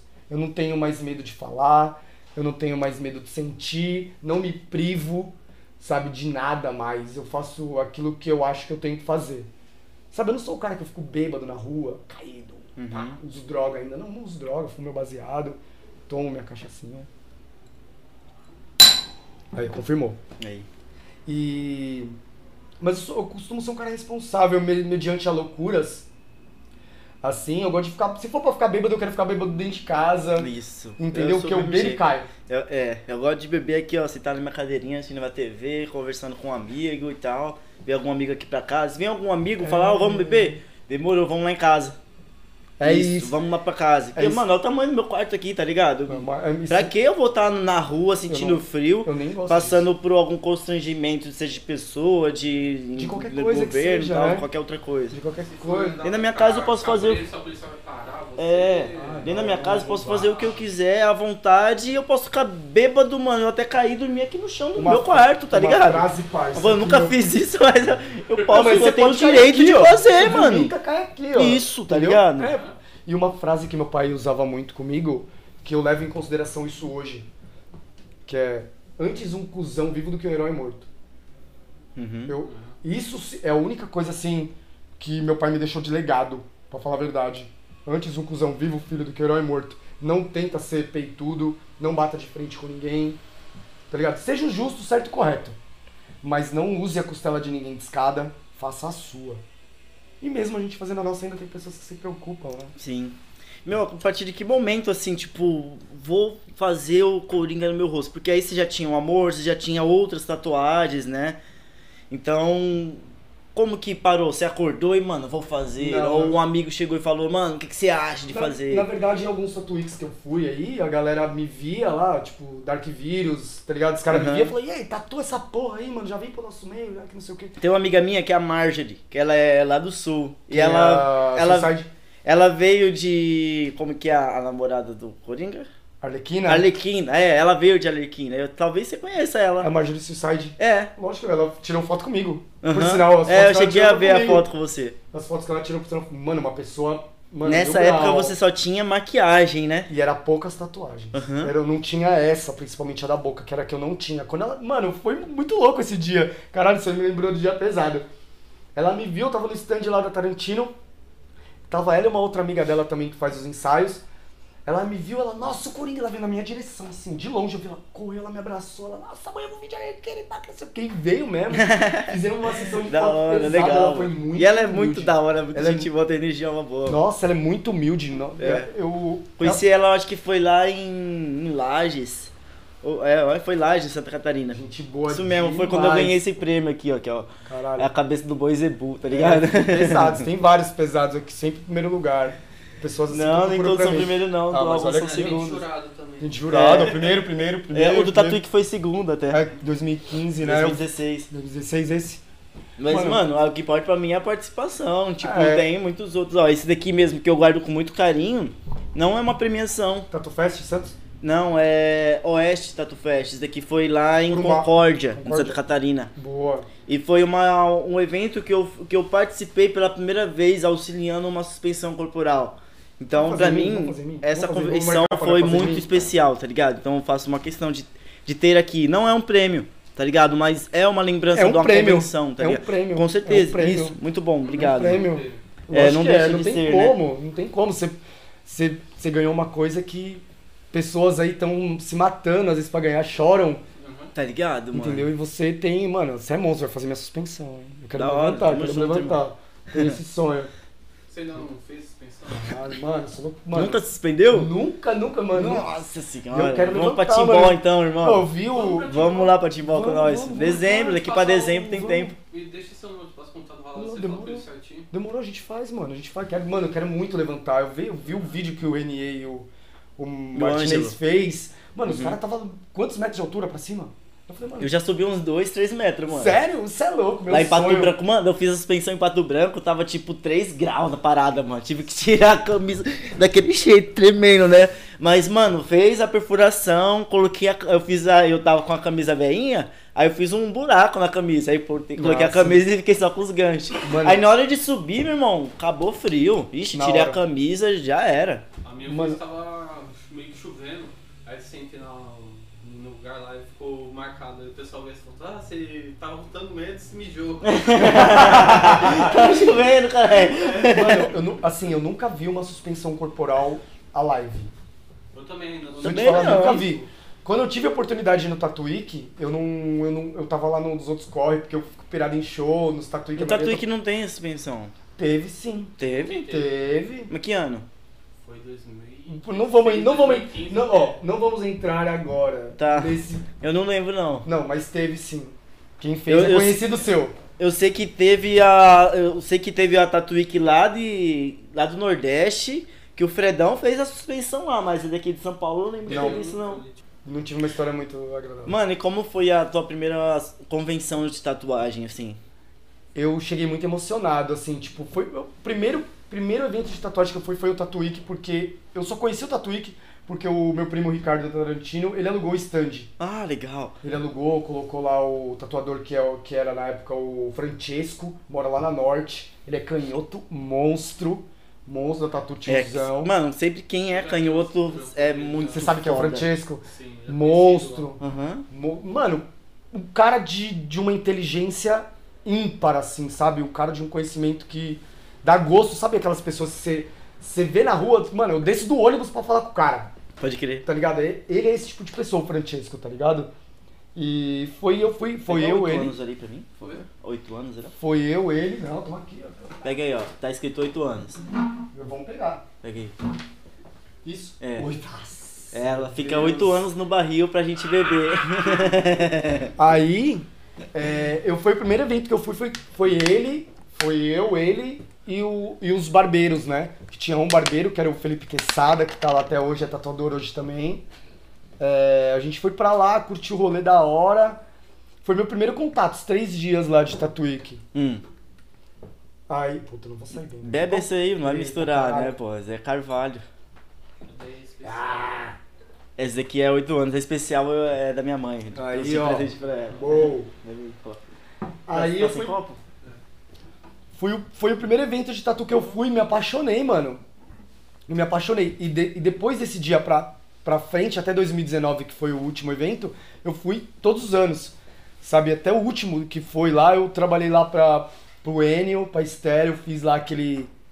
O palhaço da clã era eu que tava lá. tá Ah, era você? eu. Que legal, mano. Era eu fui. Como que foi essa oportunidade que eles te deram assim? Te procuraram porque já tinha visto em outro evento? Como foi? Foi uma coisa que eu cheguei na. Na verdade, com quem eu conversei? Eu conversei com a Estéreo, eu nem sabia quem era a pessoa. Ah, Eu olhei pra ela assim e só falei, ô, e aí, pá, que não sei o que, eu trabalho de que eu faço uns make de coringa e pá, que não sei o que. Ela falou, daí ela fez assim, ó. Ela tava basicamente assim, de frente, ela de dentro do stand da clã e eu do lado de fora. Aí tava o palhaço do lado dela. Ela olhou pra mim maquiado e sem camiseta, ela fez assim pro palhaço. E olhou pra mim. olhou pra foto, olhou pra mim. Ela falou, já sei o que eu vou, me deixa seu telefone. E daí. Da daí eu fui. Legal. Daí a Cris, a Cris me chamou, tá ligado? Eu fui trabalhar pra eles. A, a, é a, a Marjorie Nardini, ela fez a roupa, uma, uma estilista monstra, costureira pesada. Ela fez toda a roupa manual pra mim do palhaço. Foi tipo. Acho que foi o meu melhor evento de todos. Sabe? Foi. Mano, foi muito louco. Eles me deixaram bem livre. O Enio, o Enio deu uma pirada na hora que tinha um stand de. de um ônibus de tiro de airsoft. E eu tinha feito o evento do Batman 80 pro cara, tá ligado? Eu sou praticante de Airsoft, mano. Não, muito louco. Eu peguei um. Mano, eu fui lá sem camiseta andando, peguei um fuzil, truta. Aham. um fuzil gigante, comecei a andar lá no- na frente da clã. Os caras olhavam e esse cara é louco, esse cara não é normal, mano. "Ô, mano, minha, minha loja não pode associar isso, devolve lá o bagulho, tá ligado? Mas foi pesado, mano, foi muito louco. Daí lá eu conheci o Calango, Aham. foi, eu fiquei, a gente ficou... Foi a partir daí que você meio que se envolveu mesmo com a body art, Foi. né? Com as pessoas que eram modificadas. A partir isso, de né? 2019 mesmo foi onde eu entrei com isso. Sim. 2019 foi exatamente quando eu entrei dentro da, da profissão, do ramo de piercing tatu. É, eu me formei com o Shibalba Em quê? no, em piercing, ele que me formou, ele que me Uhum. deu meu diploma, ele que me ensinou a fazer outros piercings, é, piercing íntimo, sabe, inúmeros piercings ele me Uhum. ensinou. E é um cara, foi um cara muito bom pra mim também, sabe, porque ele, ele falou pra mim assim, mano, eu não vou te cobrar um real pra ensinar, só vou te ensinar. Tipo, foi aquela empatia, tá ligado? A gente sabe quem é de verdade, É. e sabe quem é de mentira, só de olhar a gente vai saber, né? Quem é de verdade sabe, quem, é, de mentira. Famoso chorão. É. Letra do cara, leva muito comigo. Aí ele me ensinou, pai. Aí, tipo, pô, a gente fechou um bonde, cara muito bom pra mim. De 2019 pra cá, eu não vivo outra coisa, eu não tenho outra fonte de renda. É, eu vivo da arte, tá ligado? Uhum. Eu penso, sonhava de lá quando era atrás, nossa, imagina eu, eu fazendo piercing, tatuagem eu não faço, mas eu conheço muito de teoria, então eu acabo ajudando o tatuador a fazer tatuagem. Eu monto o trabalho pro tatuador fazer pro cliente. Eu vendo, você é o tatuador, eu já vou chegar com o trabalho pronto, você vai fazer isso, porque eu sei que você sabe fazer. O meu trabalho de venda com tatu é assim, eu conheço inúmeros tatuadores, indico inúmeros, mas eu sei o que cada um é especialista na área e como vai sair. Então, tipo, eu monto o trabalho com o cliente já sabendo na mente quem que vai fazer aquele trampo. Tipo, então eu vou chegar pra você e vou falar, ô Greg, é o seguinte, tô com esse trampo aqui pra você fazer, já tá fechado, tá? Quanto que você cobra? Ah, eu vou cobrar 1.500, mas eu já cobrei 3 conto, Uhum. tá ligado? Então, a gen- eu tenho esse tipo de, de situação, eu vendo muito. O meu trabalho em si é vendas. Eu sempre lidei muito com o público. Eu sempre fui muito desenrolado, tá ligado? Eu nunca fui um cara amarrado em nada, Sim. tá ligado? E e esse, meio da tatu é, é tudo tudo que tá acontecendo pra mim é novo. Tudo novo. Então, tipo, ver uma cena de bifurcação de língua que nem, que nem a sua. É, entendeu? É, entendeu? A, a mina tá aqui ainda inteira. Pode fazer lente em bola. Não, mas eu vou fazer um curso de body art, eu vou fazer, se der tudo certo, eu faço com o gato. Mas eu quero fazer o Scar, que é o que o De Santa falou, que já tá certo pra, essa- pra tirar aqui. Ah, legal. Pra fazer o hein? Scar. Porque aí vai ficar vermelho da mesma, do mesmo tom, Ah, eu vou jogar, né? eu vou, eu vou fazer uma Scar. mistura de tinta pra ficar aquele bagulho sinistraço. Já virei um Uhum. demônio mesmo, então vai segurando. Eu já não tô com mais dó da vida, tá ligado? e. Mano, e, esse, e, e- e isso que eu tô vivendo agora, tipo, eu não falo que eu amo porque eu tô começando. Então eu tô apaixonado. Tô muito novinho ainda. Então, tipo, você que é de anos no bagulho, mesmo sendo mais novo que eu, eu perto do seu conhecimento do que você faz, eu sou um bebê. Então tô engatinhando ainda.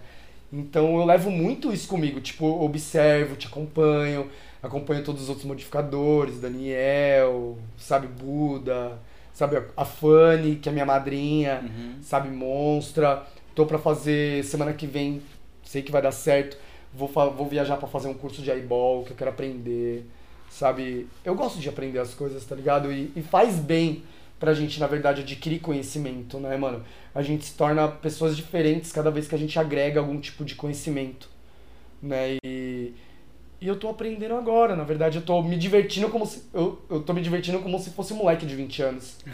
né? Então, antes de de estar apaixonado e de amar isso, eu já tô me divertindo. Então, nada mais da hora do que você aprender é se divertir.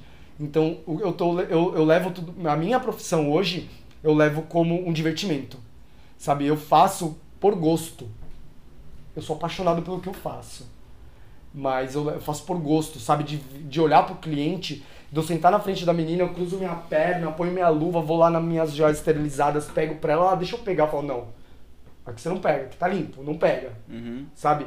E olhar pra ela depois e ela falar, nossa, que como que eu tô. Isso é incrível, né, cara? Sabe, tipo, eu não, eu, não, eu não consigo ter um reconhecimento melhor do que esse. Sabe, de, da pessoa olhar e falar, mano, eu não vou fazer trabalho nenhum com outra pessoa se não for você. Uhum. Sabe, tipo, é o meu, é, é o meu me- maior pagamento. É, é, é melhor eu receber. Eu sou muito mais do, eu, do receber aquela, aquela coisa agradável de, ô Greg, você é monstro, do que você receber uma nota de 100. A nota de 100 você vai gastar ali e acabou. Sabe, O reconhe- elogio vai ficar com você. o reconhecimento mesmo. você vai levar pro resto da vida. É. Sabe, e é muito disso que eu tenho com o meu cliente. Por isso que quando eu paro, que nem eu paro lá no meu celular lá em casa pra ficar vendo o Instagram dos caras, que eu vejo seus trampos, eu vejo os trampos de vários caras, eu olho e eu tiro como, como referência pra mim. Você é uma puta referência, tá ligado? Você é monstrão, mano. Você é monstrão, você pra caralho, mano. Demais, hein, mano? Eu Nossa. fico sem graça com isso. Não, tá pode ficar, mano. Mas é verdade, mano. Demais, de, demais, de verdade, levo Gratidão. muito como é, como base, né, mano? Tipo, quem que você tem de quem quem que você olha, quem que você assiste? Pô, você já viu o Greg com o Pierce? Já viu os caras fazendo isso, isso, essa pessoa, essa pessoa, essa pessoa? Ah, não vi, então vai ver que você não sabe de nada, então. Uhum. Eu não sei. Você acha que eu sei muito? Não, não sei. Você tem que ver os caras. Os caras é, os cara é nível Deus. Tipo, não é porque eu tô aqui, pá, câmera, o caralho, mano, aqui, mas tem uns caras que é nível Deus trabalhando. Você é um, tá ligado? Que eu levo no piercing. Tem os outros caras que fazem modificação que não deveria ter o mesmo mérito, mas os caras é bom. Mas é isso, pai. Eu levo como referência e todo dia eu tô procurando aprender. Eu tô lá no, tô aqui no centro, na galeria do reggae, na do rock, trampando lá, ralando com o asfalto pra tentar ser melhor um dia. E eu sei que esse sol lindo que tá aí fora vai brilhar pra nós aí, como brilha todo dia. Basta a gente agradecer, tá ligado? Que é. É isso, mano. Com certeza. Irmão, sempre que precisar de mim, qualquer coisa, Nossa, fique à vontade, tá? Tamo mano? junto, vou tirar várias dúvidas Com inúmeras. certeza. Pode deixar. E o, o ebol assim que você fez, você fez antes de pintar Não. o rosto? Não. Fez depois? E o rosto eu fiz em- no começo de dezembro. Ah, E daí do nada eu, eu trocando ideia com o Marcelo, o B-Boy, falei, e aí, mano? Ele, vamos fazer essa porra, mano. Eu falei, mano, calma, não é assim, né, mano? Eu comecei a ficar porque meio- aí era, o- era o que faltava, né, meu? Ainda falta muita coisa ainda na minha modificação. Aí ele chegou pra mim e falou assim, e aí, vamos fazer essa porra? Eu falei, ah, mano, sério? Olhei pro lado, olhei pro outro, falei, vamos. Ele, então é sexta-feira, era uma terça. Sexta-feira eu tô aqui pra fazer essa porra.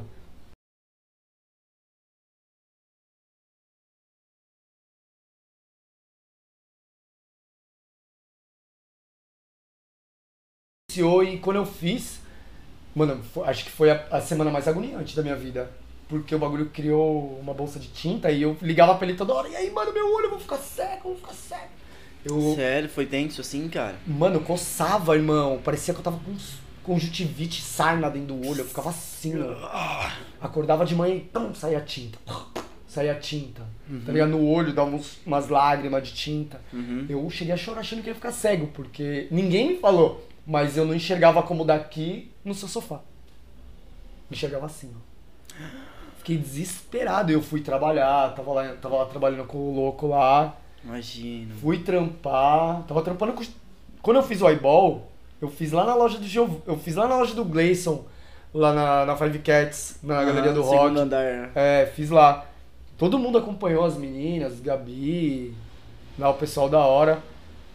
E, mano, eu achei que eu ia ficar cego, pai. Falei, caralho, mano, eu vou ficar cego, não é possível. Chorei, chorei, chorei, chorava, chorava.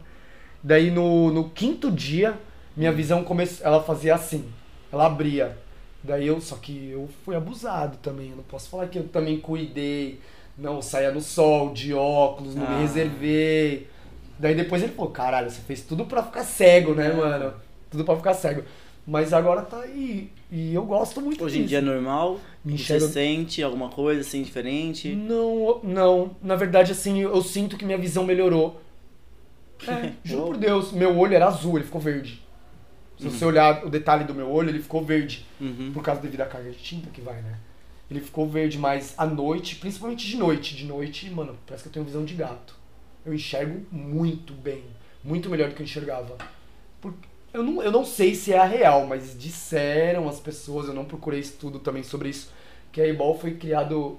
Não era a Ebol exatamente que foi criado, era pra alguma coisa de algum tratamento nos olhos, que era injetado alguma Eu vi um coisa. estudo que ficava uma pequena manchinha de tinta na visão que aliava, aliviava a pressão para a pessoa enxergar melhor. Isso. Enxaqueca e pressionava os olhos, aí a pessoa enxergava meio embaçado. Aí Isso. essa manchinha aliviava a pressão. Aí Caramba. É, direito. É, é, mas isso. é isso mesmo É que eu, que eu ouvi. Eu ouvi isso, não fui atrás do estudo, mas foi isso que eu ouvi. E daí, como a gente é tudo do diabo, né, mano? né? A gente adapta tudo, né, mano? Então, pô, foi. Assim, das minhas modificações todas, eu não tenho muitas, né? Eu tenho o rosto e o olho. O olho é o que eu mais gosto. Uhum. O olho, meu olho, eu O que acho. mais você pretende fazer além da SCAR? Além do Scar, eu pretendo ainda colocar o transdermal na testa, colocar chifres. Uhum. Quero colocar chifre e pretendo colocar caninos também. Uhum. Quero fazer uns caninos, quero ficar bem. Que você falou, né, que teu projeto ainda não terminou, né? Não. Tem, tem, bastante, tem as coisas pra fazer. Penso na língua. Pescoço até, ó, tô com o pescoço limpinho aí, Nossa, mano. olha aqui, ó. Olha Tenho, aí. mano, eu tenho acho que uns. Nem lembro mais como eu sou com o pescoço limpo, tá ligado? Aí eu vi e tava vendo, mano, eu tava vendo esses dias, foi da hora o, o mano da gringa, que ele. Era, não, não era, não era até o final do zombie, né? O original. O Zumba. O Zumba, o gringo. Os que vi um vídeo dele que pegaram ele, maquiaram ele inteiro pra ver como que ele era, que nem ele lembrava como ele era. Cê- não sei se vocês chegaram a ver esse vídeo. Nossa, eu falei, quero fazer isso comigo também, fazer um. pegar um Isso vídeo. é legal, né? Boa. Seria legal, pô, fazer um vídeo, passar depois assim, sair a mancha, né? Aham. Fazer uns bagulho da hora. Tem umas maquiagens que é foda, mano, que fecha mesmo, Ah, não o- parece o nada. cara ficou, acho que mano. foi 5 horas maquiando o corpo inteiro. O cara se maquiou. Mas o corpo inteiro é Ah, doideira. mas ele tem o um cérebro. Ele tem, um, ele tem um cérebro, ele tinha um cérebro na cabeça. É, que louco. Ele ma- maquiou. É tipo o do Zubi Boy lá, né? Não, foi Não, é que o Marco ele. Ah, não. Ah, dele que eu tô falando. Boy. Ah, tá, tá. Eu entendi, pensei que você tava falando brasileiro aí. Não, o do gringo. Não, não, sim. Isso daí eu cheguei a ver. Mano, muito louco. Esse vídeo foi maravilhoso. É, hoje em dia ele tá descansando, né? Ah, tá olhando nós aí, observando É. nossa modificação. E. O legado que ele deixou pra galera aí. Que um Ah. monte de gente se inspirou de fato nele, né, mano? Ah, Muita sim, eu, gente. ah, eu já acompanhei, eu já via também ele, né, antes de se modificar, antes de eu, antes de eu ir pra evento de tatuagem, eu já, já via os homens, já via o B-Boy, já via o Dark, via o, o Pet, já tinha uma galera que eu acompanhava, né, então tipo, mano, como esses caras, puta que pariu, que coragem, né, mano, nossa, um dia eu vou ser assim, mano, um dia eu vou ter essa coragem que nem eles. Eu pensava desse mesmo jeito. Quando, logo quando eu comecei a trabalhar assim no, no estúdio de tatuagem, e eu vi os mano com tatuagem na mão, tatuagem no braço, e eu ficava pensando, caramba, como que deve ser o dia a dia desse cara? Olhar pra si mesmo e ver um desenho, tá ligado? É, mano, normal. Os você desenhos. até esquece que tem. É, tá Ah. ligado? Até esqueço. eu nem lembro, muitas vezes eu nem lembro. Esses dias eu tava meio que com, a, com, a- com o moletom, né? Aí eu fiquei colocando a mão assim no rosto e caralho, ó, minha mão fechadona. que era uma parada que eu brisava quando eu colocava assim, ó, tipo a mão limpa, tá ligado? Sim, a mão da hora. Ah, eu vou falar pra você, eu gosto do. Eu acho que eu gosto mais do jeito que eu sou hoje do jeito que, do que eu era antes. Uhum. Porque o jeito que eu era antes, eu era padrão, mas eu era um cara escondido. Sabe? Ah, eu sou boy, playboy. Não sei o que, nem sabe, ninguém sabia da minha história. Ninguém, ninguém procurou ver a sola do meu sapato. Você era a cara do Macaulay Culkin, né? igual- meu apelido, por sinal. Era? Era, meu apelido? Eles esqueceram de mim. A gente, na verdade, me chamavam de Macaulay Crack, né? Depois. É, Nossa, Macaulay. igualzinho. É, os caras zoavam, ninguém perdoa, né? Mano, e, e de todas. E assim, eu gosto das minhas modificações, mesmo às vezes eu me olhando pouco no espelho, porque mesmo antes eu não tinha o hábito de narcisismo. Mas eu me olho no espelho. Toda vez assim que eu me olho no espelho, eu olho e falo, caralho, mano, você fez mesmo, né, mano? Você é corajoso, né, pai? Porque eu, eu- o- quando eu fiz tem oito meses, nove meses o rosto, e oito meses, nove meses o rosto e oito meses o, o olho. Aí, tipo, quando eu fiz o rosto, que. Um grande amigo meu que fez um, seu rosto, o Elião. Eita porra. O Hélio, ele tá chateado comigo. Pode deixar rolando. O Hélio, ele é chateado comigo porque, como eu falei pra vocês, tatuagem é uma coisa que eu faço de. Naquela emoção forte. Quando eu fiz a boca, eu fiz com Chibalba. Hum, você ele- fez só o olho do Hélio. fiz- ele fez o Hélio, fez isso e a linha. O Hélio é monstro. Hum. Ô Hélio, caralho! É o Ô, Elião. caralho! O Hélio e a Luísa aí, Ah, mano. Luísa pesada, vai segurando, 5, 2, 0, 0, 11. monstro. Aí ele fez meu rosto, mano, foi umas 6 horas de sofrimento, pai. Ô, Mano, o que eu chorava ali no olho, pai, pra fazer em torno. Mano, que nem criança. Aí eu não vou ter dó, hein, Coringa, não vou ter dó, hein, mano. Ele é um grandão, né? É. E eu lá uma hora com o TX no olho e na hora que ele pegou o bagulho não funcionou. Mano, ele brocou o bagulho. Eu lembro, o bagulho ficou, mano, Você viu? desse Eu tamanho, tenho mano. ali a foto, eu vou, vou postar aqui Eu lembro, eu vi. Você fez live, não fez? Só filmou e Não, eu postou? só filmei e postei. Ah, não foi, fez ao vivo, não. Não, só filmei e Tá, postei. eu vi parecia- o vídeo. Mano, parecia que eu tinha tomado um espancado no meio da rua, o olho desse tamanho. Aqui tudo. Preto, bagulho inchado, parece uma assim, batata. ó. É olho assim, mas tipo. Foi quanto tempo pra se adaptar assim, ó, a, cicatri... a cicatrização ah, do olho? eu usei bastante. Porque é um lugar bem sensível, meu irmão. Ainda mais essa parte aqui de baixo aqui, Se mano. você olhar aqui assim, ó.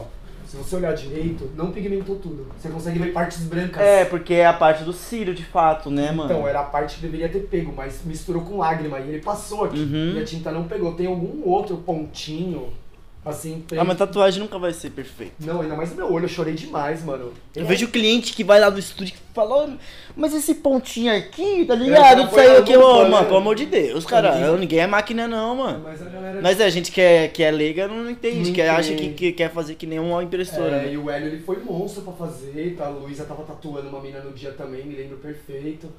É, Foi uma decisão assim que eu fiquei na. Eu fiquei. eu- quando eu tomei a decisão de tatuar o meu rosto, eu só fiz essa linha da boca, antes Hum. de fazer tudo, que eu fiz a linha, foi um bagulho que eu fiquei na mente dele umas duas semanas a- pra ele fazer. E aí? Ele tava lá no- na quebrada dele, lá na Baixada, no, Aham. Guarujá, né? E eu, e aí, vai subir? Ele, pô, eu não vou subir hoje. Agora tá só hoje." lá, né, meu? Fechou Ah, mano, é monstro, 520 né? lá e agora tá lá no Ah, bem 520 melhor, acho que é litoral. melhor, melhor pra ele, Mas né, com mano? certeza. Não, se bem que, tipo, do tempo do litoral pra, pro centro, ao mesmo tempo é mais rápido que você vir lá do Grajaú pro centro. Vem de moto acelerando, Tá ligado, né, é. Vem acelerando e ele foi monstro, tipo, ele foi o cara que ele, eu posso falar que ajudou na minha libertação, mano. Sabe, de poder me expressar, de poder falar. E, a- e às vezes, a pessoa, às vezes quem, quem não tá acostumado com, com a gente, com, com, com a gente que tem modificação, é, a galera olha, se assusta e a galera para pra ouvir, mesmo não querendo ouvir. Então, tipo, a galera para pra ouvir como se fosse um ET, né, mano? É, mano. verdade. Ô, a família. Ô, eu tô lá na porta da galeria do, do reggae lá trampando. E aí, vamos fazer piercing, tatuagem, vendendo meu trampo. Aí para o pai com a família. Daí parou o pai, esse, uma- não tem uma semana. Parou, que nem eu te falei um pouco antes. Parou o pai com a mãe, dois moleques e uma menina grande. A menina devia ter a idade da minha filha. Dele, e aí, mano, da hora, pá, me cumprimentou, me abraçou, pô, gostei de você, olha como você tá bonito, eu só não tenho coragem. Eu falei assim, mas e aí, e se sua filha me apresentasse pra você, você ia deixar ela me namorar? Ah, mano, o cara, ele, tipo, ele travou assim, ó. É, mas... Eu falei, não, você não ia deixar, né, amigão? Ele não, eu falei, então, é legal Você sair, acha obrigado. bonito, mas você não, não- É bonito nos outros, mas. É, mas É, dentro da minha chega. casa eu não quero. Sabe? Então, tipo, eu brigo contra esse tipo de preconceito. É... Porque o que eu falo pra galera, a gente é assim hoje porque a gente tá brigando por uma causa que às vezes é nossos bisnetos, trinetos que vão estar na disposição Isso. de estar lá aparecendo. Ou a gente só vai ter valor quando aparecer um jogador da seleção brasileira monstro, camisa 10, 11, É. com eyeball, entendeu? Você já É. vê vários jogadores tatuados, É. A entendeu? tatuagem meio que já meio que descriminalizou por É. conta deles, né? Por conta da, É. do pessoal meio que famoso, um artista aí tá fazendo Agora- uma tatuagem. Sim, o Demolidor aparecendo também. Que O Demolidor É, também o policial aparecendo. militar com é, uma Demolidor tatuagem, né, também já mano? muda Então- muita coisa. antes era muito assim, você não via um policial tatuado. É. Aí aparece o demolidor.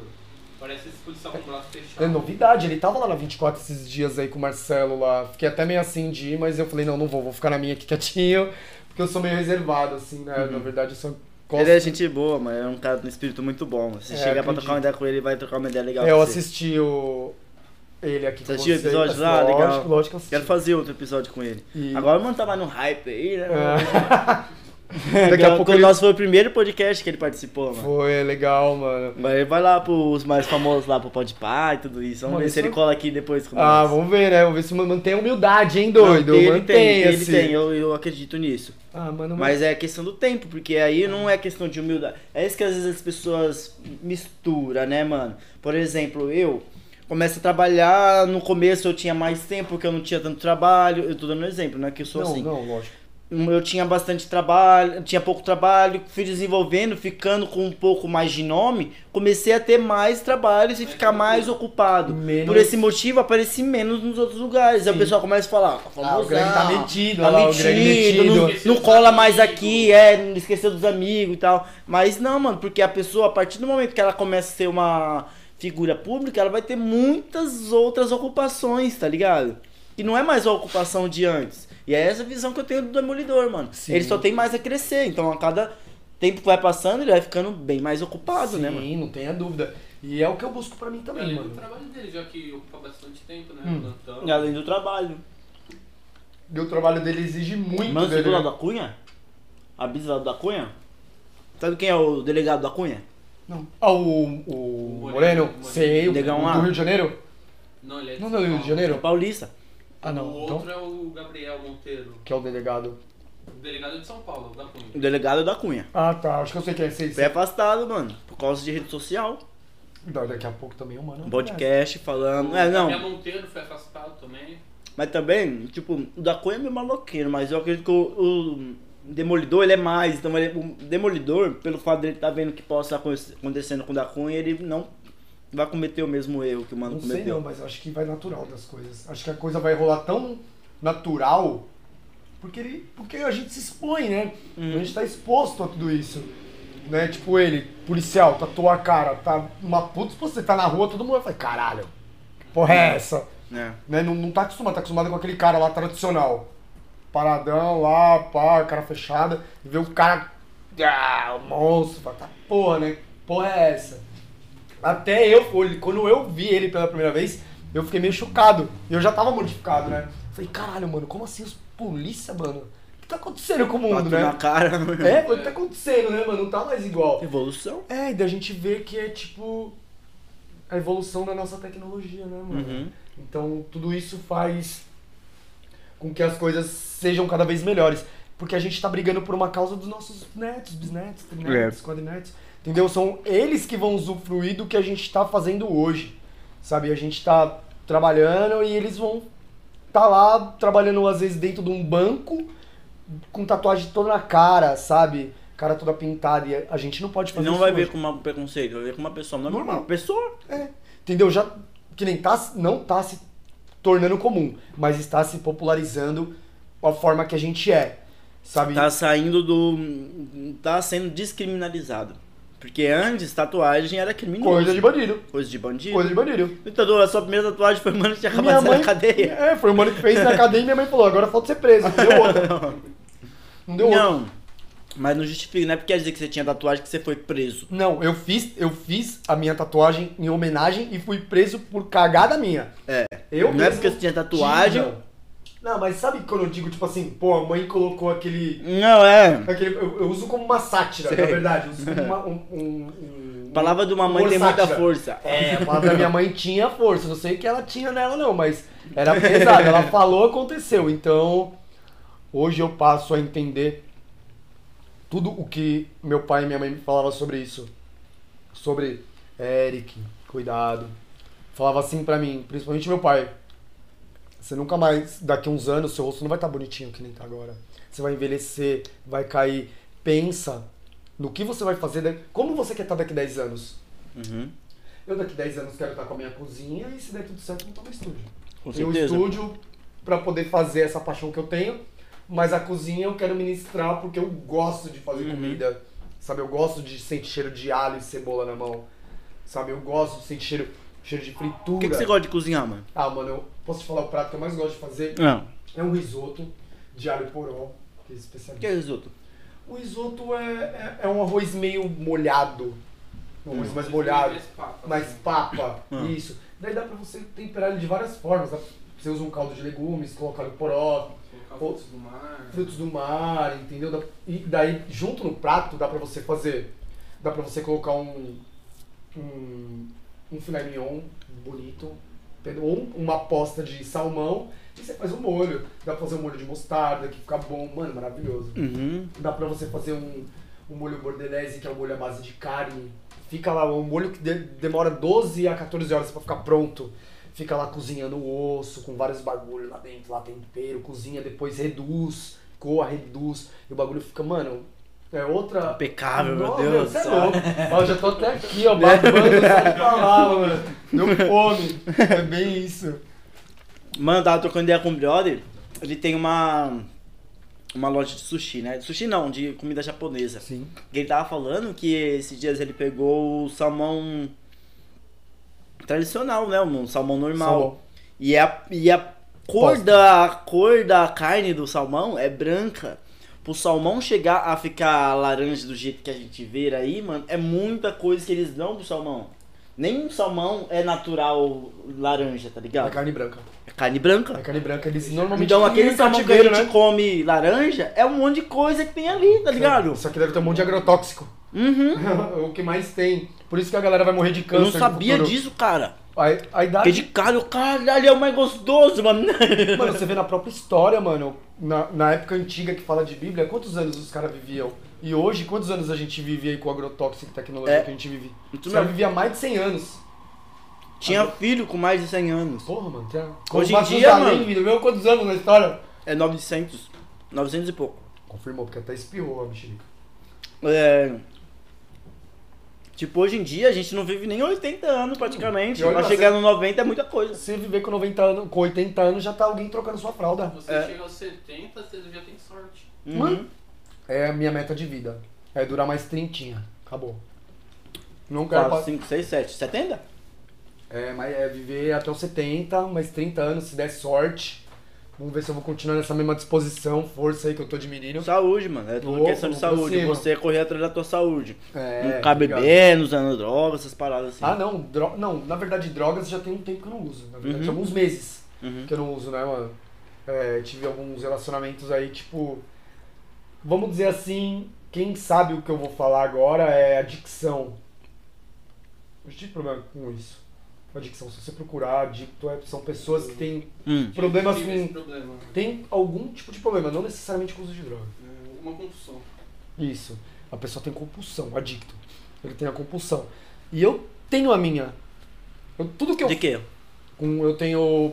Eu não tô cheirando, mas eu tenho um problema com cocaína. Ah. Um problema forte, antigo, de 20 anos um pra mais. que, Tipo, você para, tipo, você não se livrou dele. Não. Ele ali com você, vai tipo, cutucando. É, Uhum. mano, é, é, eu posso te falar assim, é, foi um. Foi uma coisa que. que eu acho que.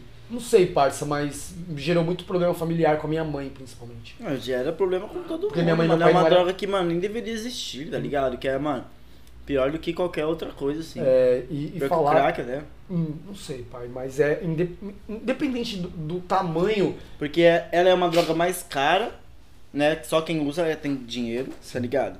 O, o- a, a pedrinha lá não, você é baratinho, você compra lá baratinho. Mano, Já é o, o, o pó, mano, você tem que ter dinheiro. Tem dinheiro. Então, se você Não tem é dinheiro, a tua tendência é só cair, cair, cair, você vai perder tudo na tua vida, Ah, mano. é aquele Então, negócio. não, nem deveria existir essa merda. Eu, eu, eu, eu tô partindo do tipo do princípio.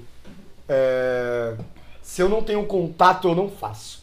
Então, se eu sei que vai. Se eu encostar do seu lado vai me prejudicar, o que que eu vou fazer do seu lado? É. Isso mesmo, mano. Todas as amizades que eu. Amizade porra nenhuma. Quantas pessoas que eu. Aqui, é. Tá ligado? Quantas pessoas que eu me afastei por conta disso. Tipo, a pessoa é- Compulsiva. não é uma drogada. É uma pessoa que paga a conta dela, que ela tem a, o, Tem a vida condição dela, dela, tem a vida dela, mas usa a droga, tá ligado? Só que nisso, você tá do lado da pessoa, você vai se influenciar por isso. E você não tem a mesma condição Mas que eu- a pessoa. Tá ligado? Então, tenho- mano, outro- melhor se afastar e Sim, tá assim, longe disso. Você não faz errado em se afastar, mas eu tenho uma outra linha de raciocínio sobre isso. Boa. Tipo, é, vamos, vamos colocar o caso aqui meu antigo. A gente é parceiro de miliano, pai, e você sabe que eu uso droga. É, isso chama-se predisposição. Eu aprendi que chama-se. Isso vem de família, tipo genética. Meu pai era alcoólatra. Meu pai também. Meu pai ele foi alcoólatra, parou de beber durante anos. Sabe o que o cara fazia? Ele comprava um monte de garrafa de uísque, vodka, licor, bababá, e tinha escrito no bar dele. Ele bebia. Era tudo lacrado. Ele gostava mesmo Ele da gostava parada. do bagulho. É meu. Que porra, caralho. Eu gosto de cheirar. Vou pegar um pino de cocaína e vou pôr aqui. Eu vou pegar um monte de Vou fazer coleção. Vou fazer coleção da porra. Não, não existe. Vai, vai viajando nos lugares que traz um É, eu vou, é, Um, um pino Não existe. verde, outro azul, rosa. não existe. Assim, é a mesma coisa com amizade, Não, mano, com lugares. que absurdo. Então- Desculpa, galera. É, não, é, desculpa, mas é exemplo, tá ligado? É, não, que absurdo. Tipo, então, pra mim, pra eu ficar bem comigo, o que, que eu faço? Eu evito pessoas, lugares e Uhum. hábitos. Quando eu comecei a parar, eu fiz isso também. Certo? Pessoas e lugares. Pessoas, lugares. Hábitos também, que é muito. é, eu sou. Eu, eu aprendi que eu sozinho sou meu pior inimigo. Então, se eu tenho um hábito, eu posso estar com vocês, que eu vou fazer de qualquer jeito. É. Então, eu tenho que evitar o hábito. É, Quando me ponho numa situação dessa, a predisposição, você pode ter certeza que eu não. que eu não vou estar ligando pra minha família. Eu vou tirar do leite da minha filha pra poder pôr a porra no nariz. Sabe, pra poder comprar Merda. pinga e ficar bebendo. Em vez de gastar 20 conto com a fralda da minha filha, eu gasto 50 com pó e cachaça. Merda. Entendeu? Então, eu já eu saio do meu trabalho, é, às vezes eu saio 6 e meia, 7 horas. O que, que eu faço? Direto pra casa. Mano, mas, eu, mas é linha reta. E aí, Coringa, vamos fazer o rolê, vamos encostar ali nos caras ali, vamos tomar uma, vamos beber. Valeu. Falou, obrigado, boa noite. Pum, eu vou pra casa. Pego meu telefone e fico fritando aqui, ó, deitado lá. Sabe, pra evitar esse tipo de situação. Evitar falar, ah, vou, tô com vontade de usar droga hoje. Não, não vai me dar vontade porque eu não tô lá no bar com os caras bebendo. É. Os caras não têm problema com droga. Eu tenho. Se eu tiver problema com droga, eu não vou meter, eu não vou lá com os caras no meu rolê. Não vou, pai. Eu, eu colo lá nos moleques lá em cima, e aí, mano, da hora, da hora. Ô, vou sair fora. Eu falo, rapaziada, vamos, vou sair fora. Os caras, ô, nem, nem terminou de fumar ainda, você vai embora. Eu falo, mano, não é ambiente pra mim. Foi. Então eu consigo ter esse discernimento hoje. Tem alguns meses que eu não uso droga. Não são muitos. Mas esse pouco pra mim já virou um monte. E continue, e continue. Isso mesmo, a cada entendeu? dia é um sucesso que você vai É, e ter. é bom a gente estar trocando esse tipo de ideia, porque a galera que te assiste, que te acompanha, às vezes até vive uma parada dessa, está precisando de uma ideia, uma consciência, tá ligado? Alguém que passou por uma situação ruim. Eu tive maus bocados com drogas. Eu, quando era ladrão, era que eu roubava, fazia minhas cagadas, foi a época que eu mais usei droga, porque eu tinha dinheiro no meu bolso. Quanto mais você tem, mais você gasta. Ou ia pro bar, mano. Ou ia pro bar umas 4, 5 vezes por semana, com umas 7, 8 pessoas. Eu chegava, aí eu quero duas caixas de cerveja de garrafa, paga. Ia lá na biqueira, pegava um monte de cocaína pra todo mundo tirar. Eu tinha amigo que eu nem sabia que eu tinha. E agora? Não, você- você falou a palavra errada. Você tinha pessoas que você conhecia. É, mas a gente. A gente É, É. amigo jamais será. é? Nunca, nunca foram meus amigos. É. Sabe, nunca foram meus Aí você amigos. para de usar a pessoa só, só É. não te chama não, você não tem dinheiro, você não tem droga, a pessoa nem quer olhar pra tua cara. Eu eu- Quando eu parei de usar, veio um, né, um conhecido meu que quer se mudar pra Santos e falou, "Ô, vamos usar, não sei o que. Eu falei, não, parei, não, não falo nunca mais comigo. Não olha na. Porque. Da hora, isso mesmo. Obrigado por não ter É, mais ter falado comigo, é mano. isso. Tem que agradecer esse É cara. essa forma que eu levo comigo. Eu não É. sinto Eu, levo- eu, assim, não é questão de. Às vezes me bate uma abstinência. Sim. Aí eu me tranco. Aí eu fico lá, me coloco uns cadeados e eu falo, mano, eu não preciso disso. Sabe, eu me enrolo no cobertor e fico lá. Sabe, eu falo, porque eu sou muito maior que isso. Porra, o que que é, pô, o meu tamanho, mano? Perto de um pino, tá ligado? Eu sou muito maior do que isso, eu não posso deixar isso me controlar, mesmo sabendo que lá no fundo do meu psicológico é a coisa que o meu psicológico mais ama é fugir da realidade. Isso nada mais é do que uma fuga da realidade. A gente usa pra esquecer de problemas. Então, meus problemas hoje eu tô fazendo questão de viver um a um. É, porque aí você não vai levar como problema, você vai ver só como uma barreira que você vai ultrapassar. Não vamos focar no problema, vamos É. arrumar uma solução para ele. Isso mesmo, justo. Entendeu? O problema tá aí.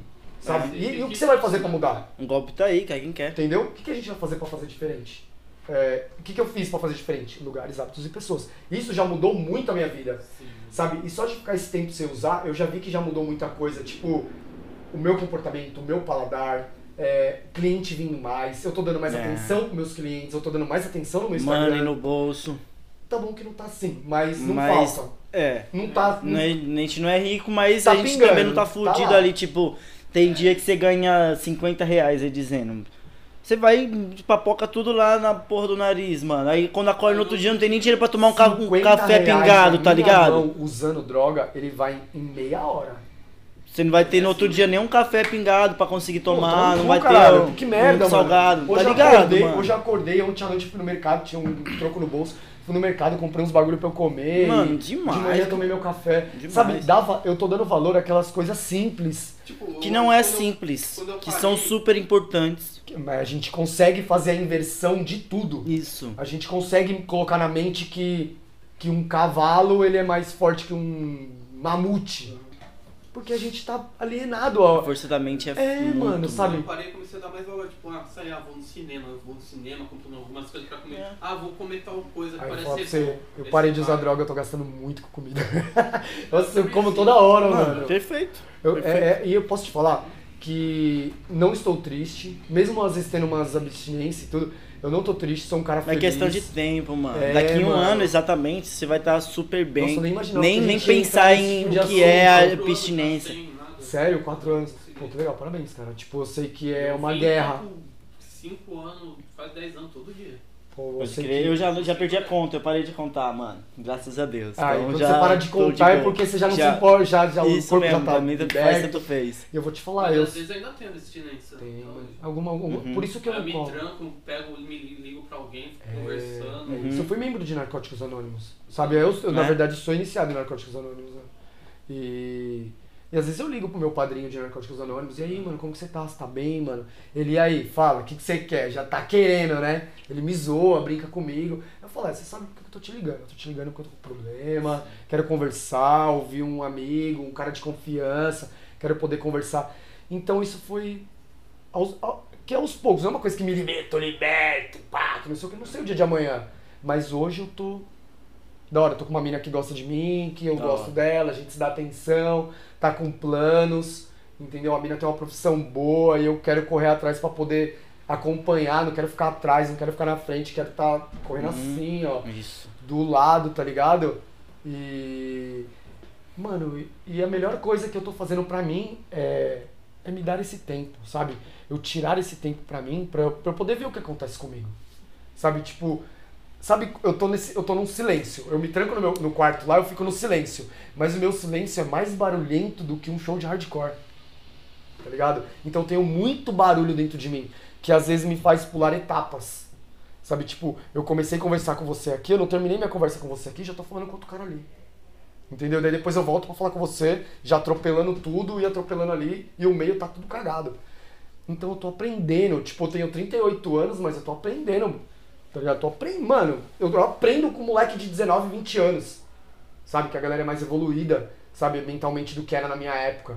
Sabe, quando eu falo pra galera, a galera, ô, que não sei o que, celular, eu lembro quando eu mexia no celular. Falou, mano, eu ligava com ficha, caralho.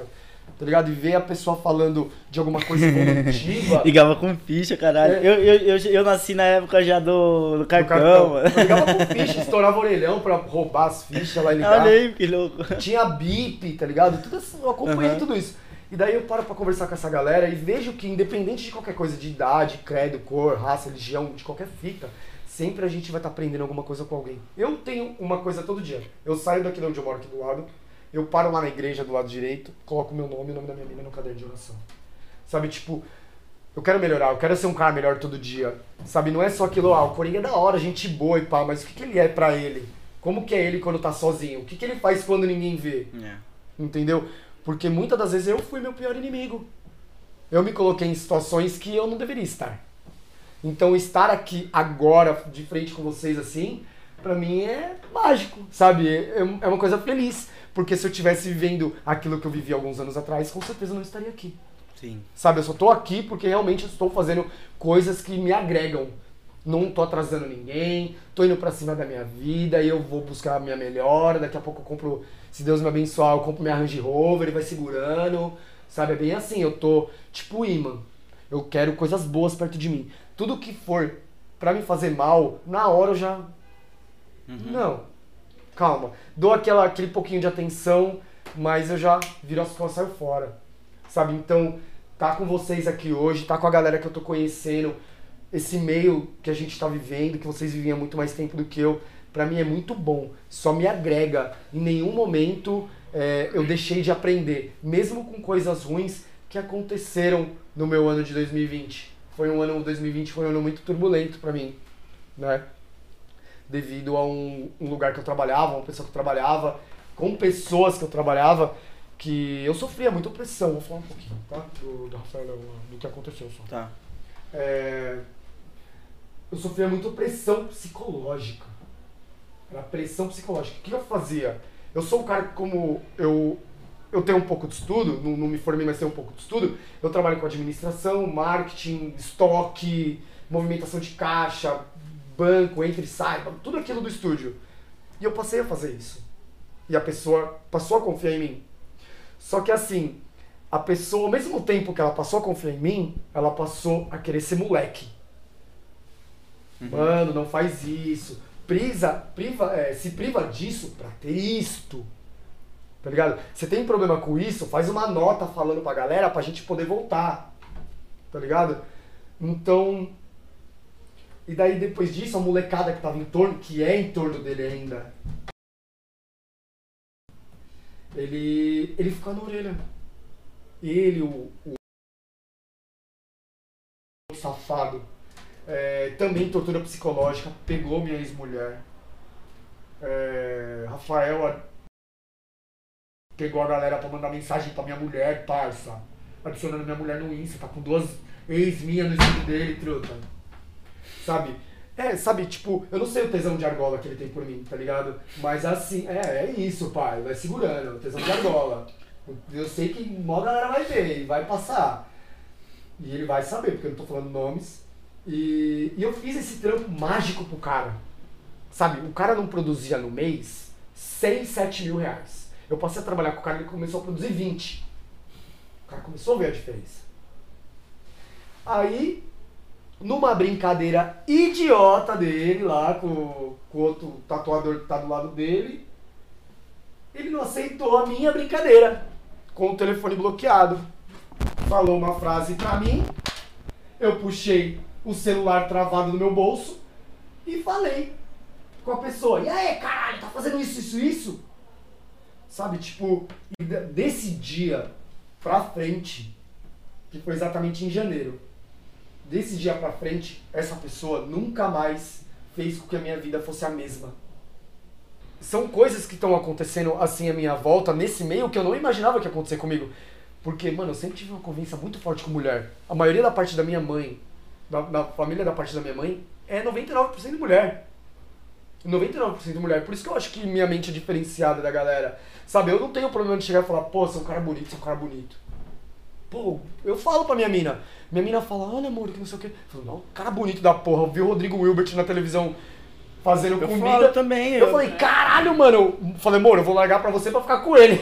Ela falou, eu também, cuidado, hein, mano. Já teve amigo meu que eu cheguei e falava, amor, mo- ô mano, mó cara bonitão, da hora. É, mano. E o cara fala, "É, e o que, maluco? É, mano, não é quer dizer que eu tô elogiando o cara que eu acho o cara bonito, eu tô com vontade de beijar na boca dele, É, pô. mano, sabe, Nada tipo, a ver, mano. Elogio, elogio. O cara é bonito mesmo, A gente mano. tem esse tipo ligado? de. A gente tem esse tipo de, de mentalidade, de mente aberta, tá ligado? Sim. Pra poder evoluir. Você acha bonito você quer pegar? E se ele quiser me pegar. Foi, é, nossa, você usou minha frase, não faz mais isso.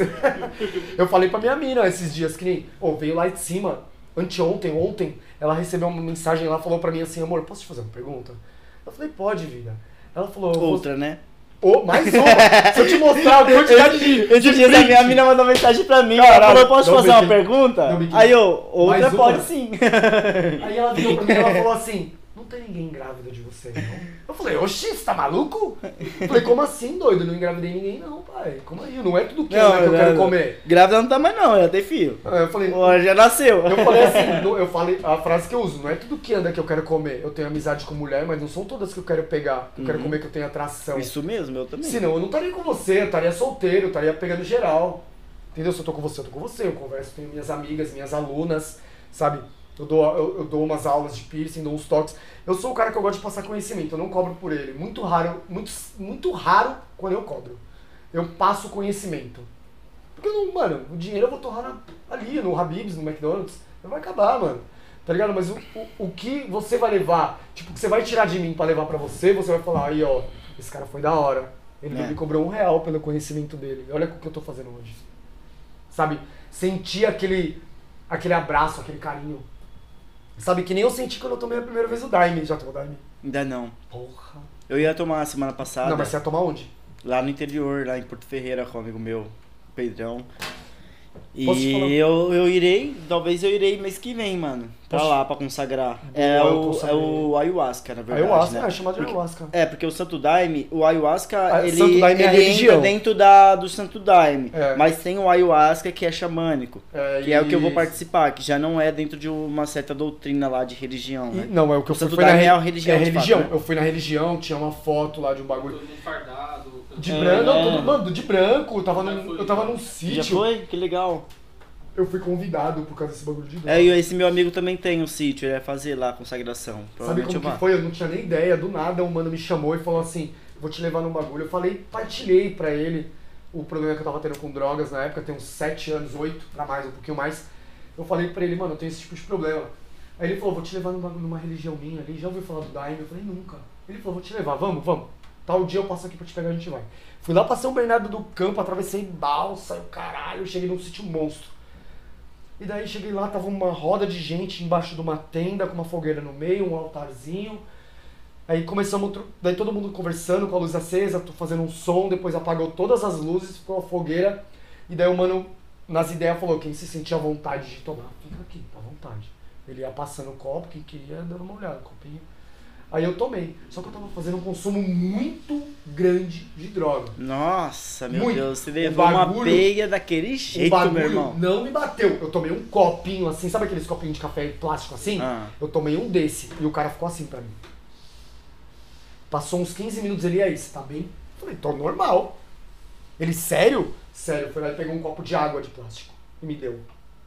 Na hora eu comecei a fazer a limpeza. Uhum. Chama-se de limpeza. Sim, soltar Bah, bah, tudo. É, bah, saiu uns bagulho, mano, preto. Falei, caralho, do fígado, o que tá acontecendo?